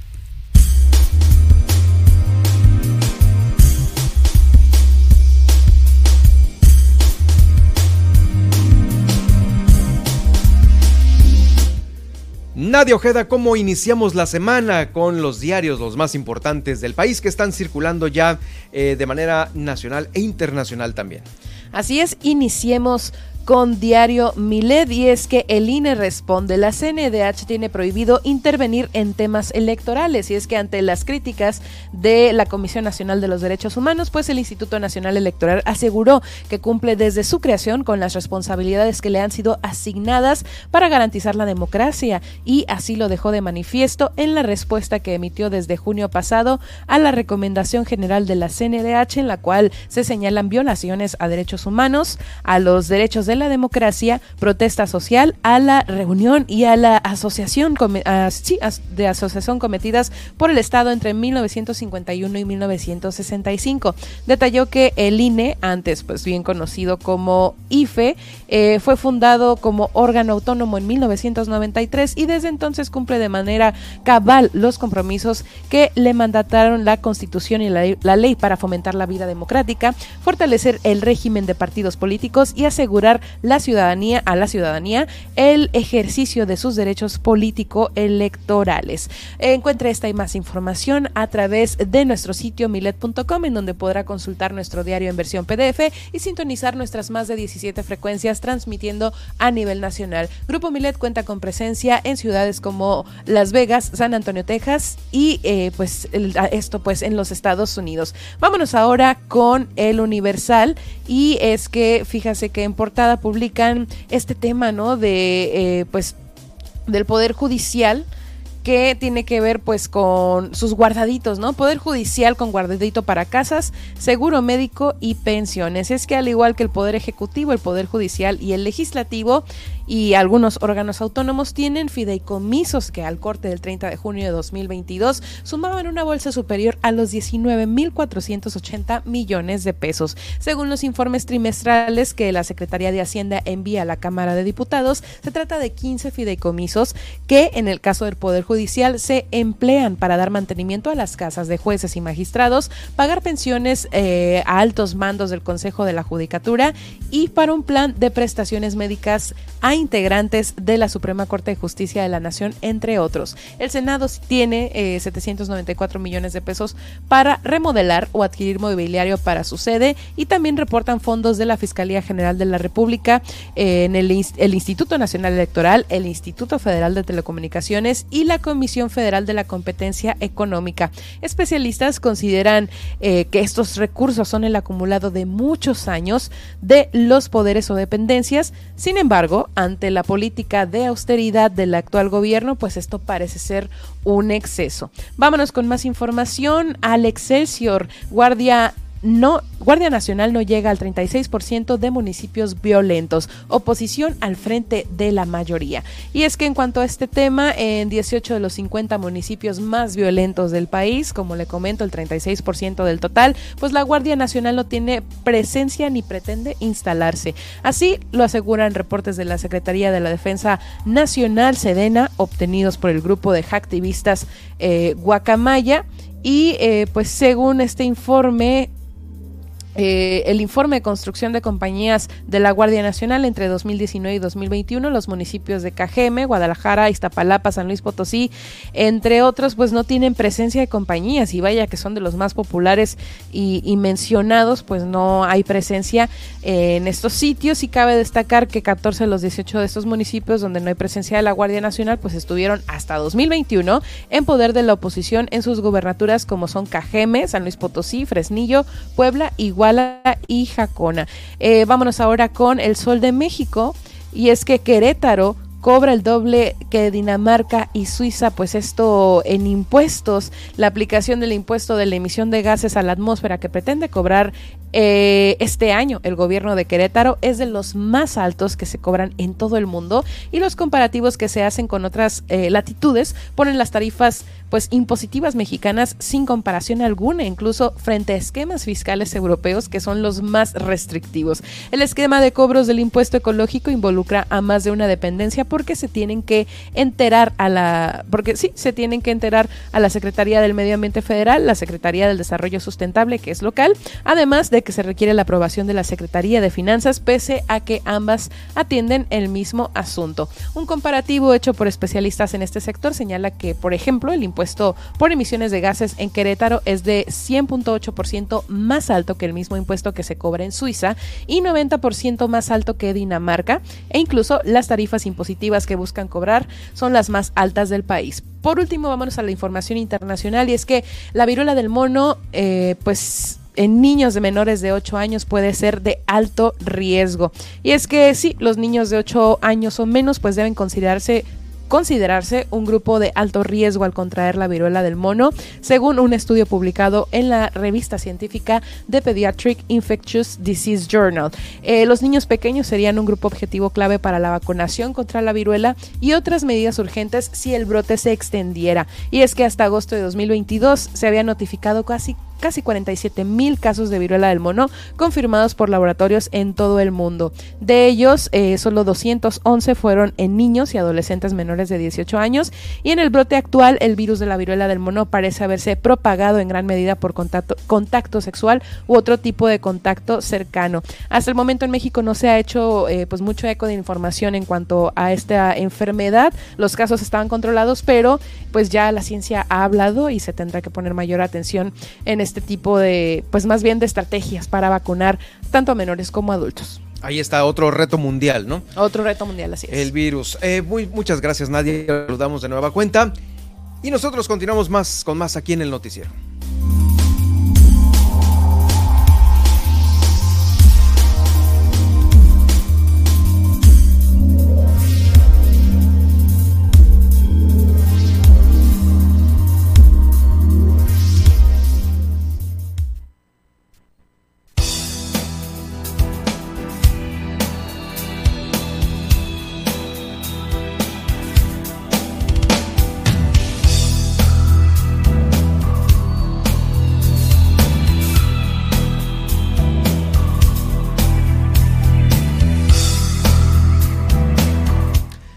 Estamos de vuelta con ustedes y bueno, iniciamos semana marcando agenda con la Universidad Autónoma de Baja California Sur y por ello tengo el gusto de saludar al doctor Pablo Arce. Él eh, es parte del Departamento Académico de Agronomía y también responsable del Laboratorio de Farmacognosia. Bienvenido a Miles Noticias Baja California Sur.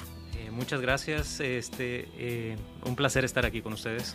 Muchas gracias, doctor. Bueno, el tema de hoy es el aprovechamiento químico de la naturaleza para el bienestar comunitario. ¿Cómo podemos aprovechar la naturaleza químicamente para que lo entendamos de una mejor manera esto que están haciendo ahí en la universidad? Sí, este, bueno, como parte de las actividades del laboratorio de farmacognosia, eh, nosotros buscamos o estudiamos a las plantas, eh, a los organismos, a todo lo que está en nuestra naturaleza, no solamente por lo que nosotros vemos, sino por los, las sustancias químicas que están dentro de ellas. ¿no? Eh, todas las sustancias dentro de un organismo cumplen una función, un rol, ¿sí? y están eh, diseñadas a través de la evolución para cumplir una función, ¿no? Eh, ya sea de regular las funciones mismas del organismo o defenderse, eh, etcétera, ¿no? Es, es, parte de la evolución. ¿no? Entonces, lo que buscamos nosotros en farmacognosia es aprovechar esta, este, pues, esta evolución misma a nuestro favor y eh, tomar esas actividades de estas sustancias químicas para resolver problemas que normalmente aquejan a la comunidad, ¿no? Eh, problemas desde este, en la agricultura, eh, en la salud, este, en, la acuacultura, en cualquier actividad ¿no? que genere algún, algún producto o proceso. ¿no? ¿Cuáles son las, las sustancias químicas que regularmente son las más conocidas o estudiadas ahí en la universidad? Eh, nosotros en el laboratorio, pues bueno, eh, eh, escogemos organismos y plantas este, que ya tienen una tradición normalmente em, en la medicina tradicional, ¿no? Este, ese es nuestro primer acercamiento y es, es la, la, propiedad, digamos, intelectual que nos ayuda a nosotros a decidir cuáles organismos estudiamos inicialmente. Eh, hay un trabajo previo en el laboratorio de farmacognosia realizado por la, doctora Rosalba Encarnación de Mayuga. Ella eh, pues, eh, escribió un libro que se llama Medicina Tradicional de Baja California Sur. Y en esta, pues la doctora Encarnación se encargó de ir a las comunidades, allá a la sierra, a las personas que utilizan las plantitas para curarse ¿Se le puede decir herbolaria? Eh, herbolaria, correcto, ¿no? Entonces, este, a través de ella, pues, eh, de eso, pues ella, ella fue una entrevista, ¿no? Pues esta plantita para, para el resfriado, para la tos, para las heridas. Entonces, eh, esa primera observación nos sirve para nosotros decidir, ah, bueno, si esta planta sirve para tratar una herida infectada, posiblemente tenga un antimicrobiano muy importante, ¿no? un, un antibiótico, ¿no? O sea que esos remedios que a veces son de cientos de años atrás y que han trascendido décadas y, este, y, familias también que recomiendan las mismas familias. Ponte esto, tómate esto, hiérvelo, combínalo, embárrate. Eh, es algo que pues a veces los, los, abuelos, las personas de mayor edad son los que regularmente nos, nos, nos acordamos que eh, lo, lo, hacían, ¿no? Y se va transmitiendo esto. Pero ya de manera, ahora sí que eh, química y esencial ustedes están ya desmenuzando cuál es esa sustancia secreta que puede ayudar a algunos otros medicamentos. Más que nada es como la esencia de la herbolaria, ¿no? Así es. Eh, perdón, disculpe. Eh, esto se traduce también como, podemos decirlo, que está de moda ahorita y para que a lo mejor muchos lo ubiquen, como estas esencias que venden de plantitas transformadas en aceititos. Sí, este, usted ha dicho una palabra clave en la cual dice que son eh, los, los, principios activos de los medicamentos que normalmente encontramos en una farmacia. Y de hecho, este, gran parte de los medicamentos que compramos de, patente, y todo esto tienen un origen natural que a través de la historia pues han sufrido algunos cambios para que tengan mejor desempeño en lo que es en el tratamiento de ciertas enfermedades. Entonces, eh, existe la posibilidad de que podamos encontrar nuevas y mejores sustancias para el tratamiento de, enfermedades emergentes o enfermedades que ya están eh, de hace mucho tiempo, ¿no? Este, Algunas otras versiones. Ahora, eh, toca un tema bastante interesante, el hecho de que este conocimiento se va pasando de generación en generación, de boca en boca, ¿no? Eh, y, bueno, ahí yo tendría un poquito de, de cuidado cuando nos recomiendan utilizar un aceitito o un extracto para, pues, para tomárnoslo, ingerirlo ponerlo sobre nuestra piel, ya que pues eh, no todas las sustancias que están en la naturaleza pues tienen un efecto positivo, ¿no? Eh, bien conocemos que existen sustancias que son tóxicas. Entonces, el hecho de que eh, pues no haya una regulación estricta sobre el contenido químico de estos extractos naturales, pues, este, pues podría poner en riesgo nuestra salud. ¿no? Porque efectivamente esos no son medicamentos y no se venden como medicamento, pero por lo mismo, pues eh, por sus efectos, obviamente, eh, pudiesen dar un resultado muy similar y apegado, pero sin, sin una consecuencia que ustedes sí la están viendo, ¿no? Correcto. Entonces, eh, permítame decirle también una, característica, ¿no? Eh, este tipo de sustancias eh, existe una delgada línea en ser un medicamento y ser un veneno, ¿no? ¿Cuál es la diferencia? La dosis. Mm. Sí, estos aceites nos los puede vender cualquier persona de, de, que trae un catálogo en la mano y, este, y te recomienda, ay, pues este es que para los dolores de cabeza, riumas, dolor de estómago y todo esto, ¿no? no es algo que lo está recetando un especialista, especialista en medicina, pero nos vamos con la finta de que por ser natural es bueno. Así es. Pero no es así. De acuerdo. O sea, aunque sea natural, puede ser nocivo para nosotros. Totalmente. ¿Cuáles pudiesen ser esas sustancias que ustedes pueden eh, detectar como nocivas y que nosotros no sabemos?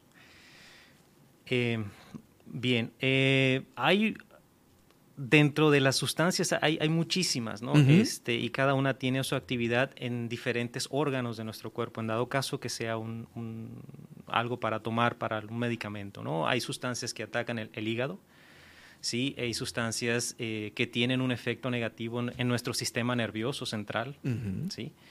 Este, otras que atacan, eh, pues pueden tener un efecto negativo en los riñones, en cualquier órgano, ¿no? Entonces, dependiendo su estructura química, es como se comportan eh, farmacocinéticamente hablando, se van y se distribuyen en diferentes partes de nuestro organismo. Entonces, eh, hay muchos tipos de sustancias, ¿no? Sí, seguramente, pues la naturaleza tiene un sinfín de sustancias y extractos, ¿no? Que es como nos los venden de esa manera, ¿no? El extracto, el aceite, la esencia principal, ¿no?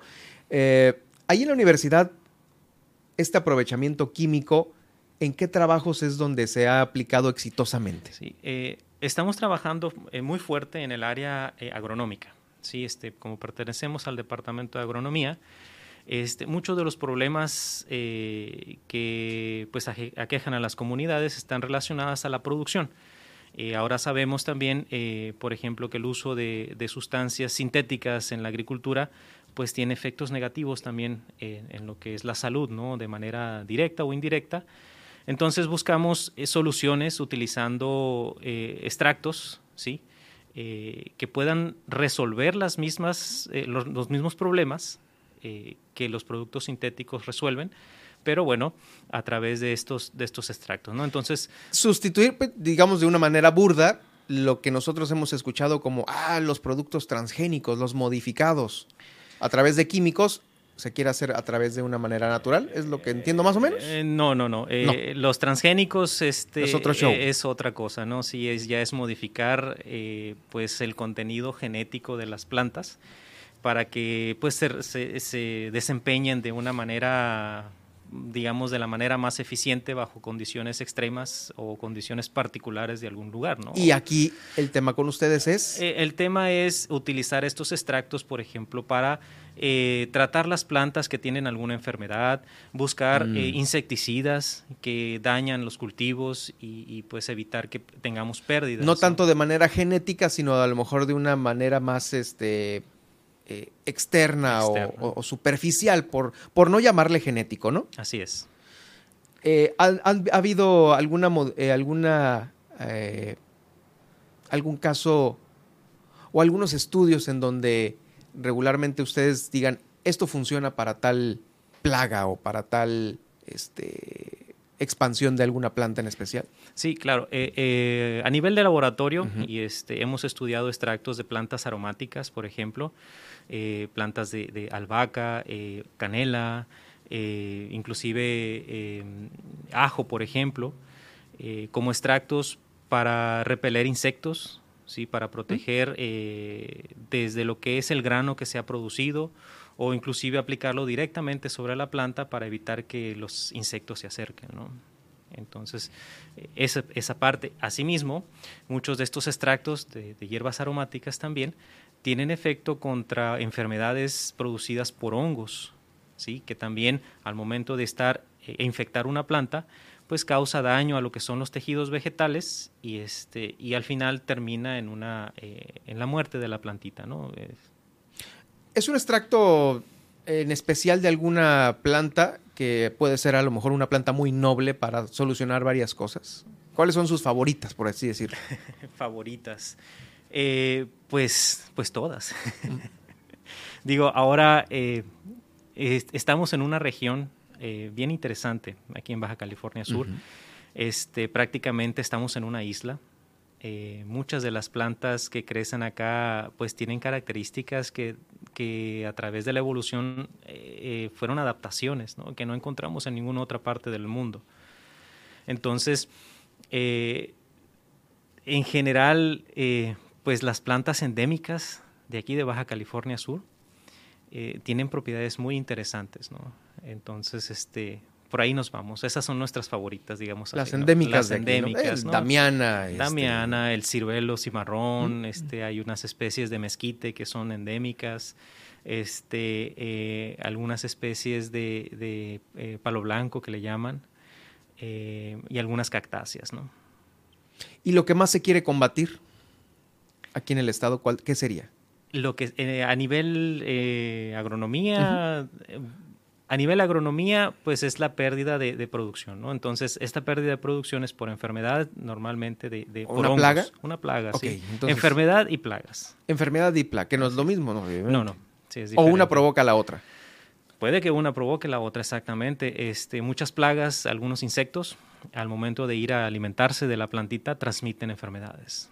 ¿Sí? Alguna bacteria o algún hongo, ¿no? Esto se desarrolla también para a lo mejor algún eh, productor que necesite eh, alguna recomendación. Oye, ¿sabes qué? Fíjate que yo batallo con esto.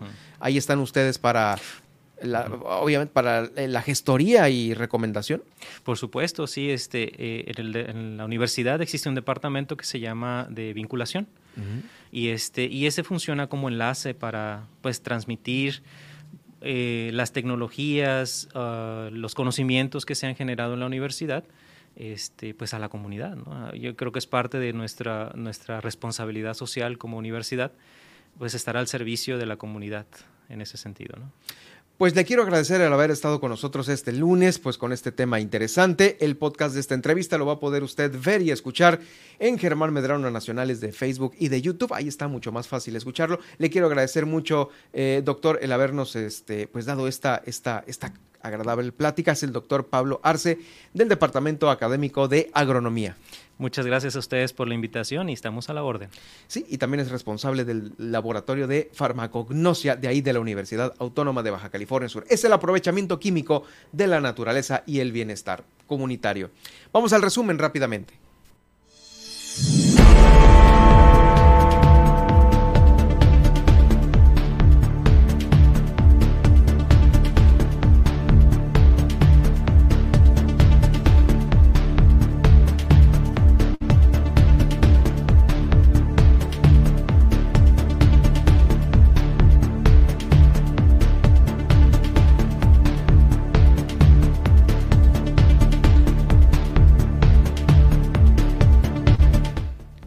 La Universidad Autónoma de Baja California Sur entregó 164 títulos y grados académicos.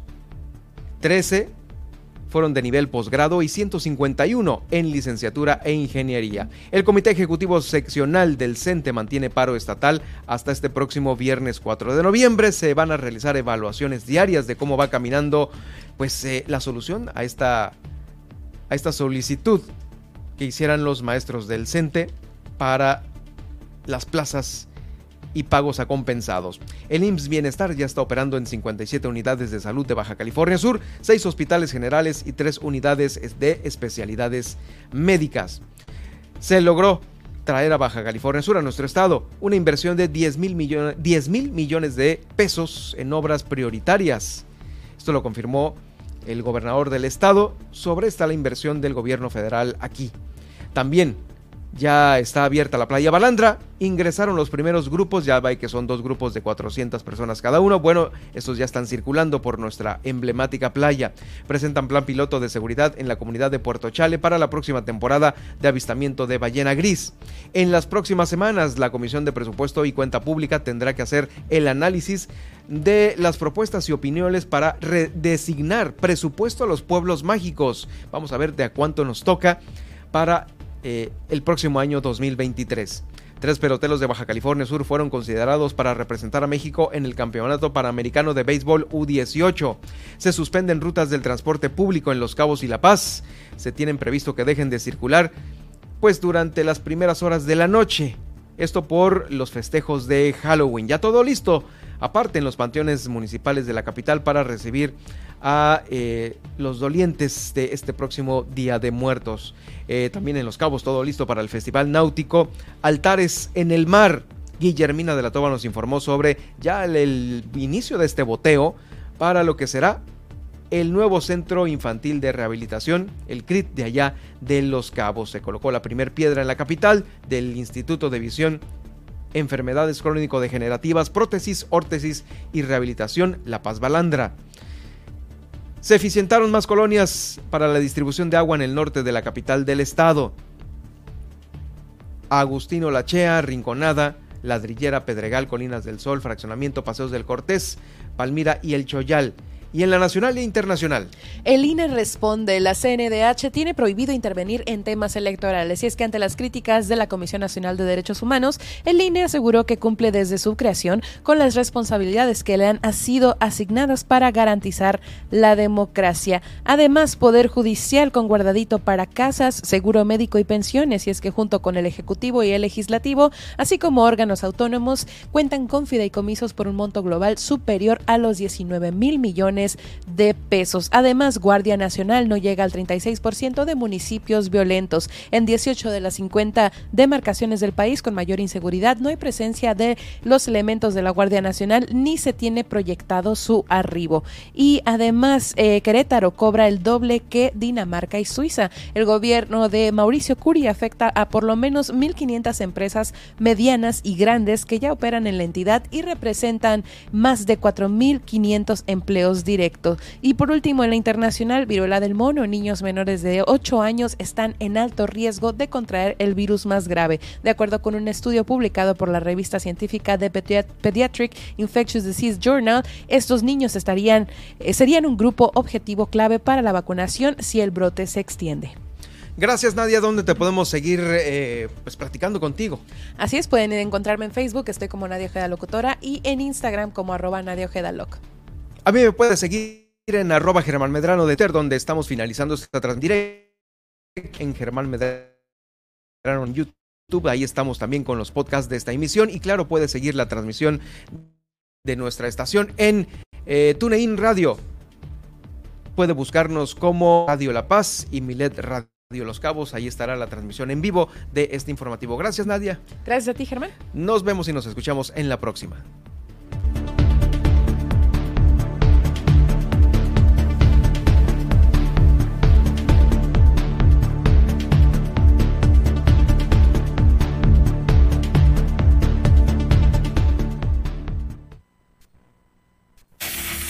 Le hemos informado en Milet Noticias Baja California Sur. Germán Medrano lo espera de lunes a viernes a partir de las 2 de la tarde en el 95.1 FM en La Paz y 91.5 FM en Los Cabos.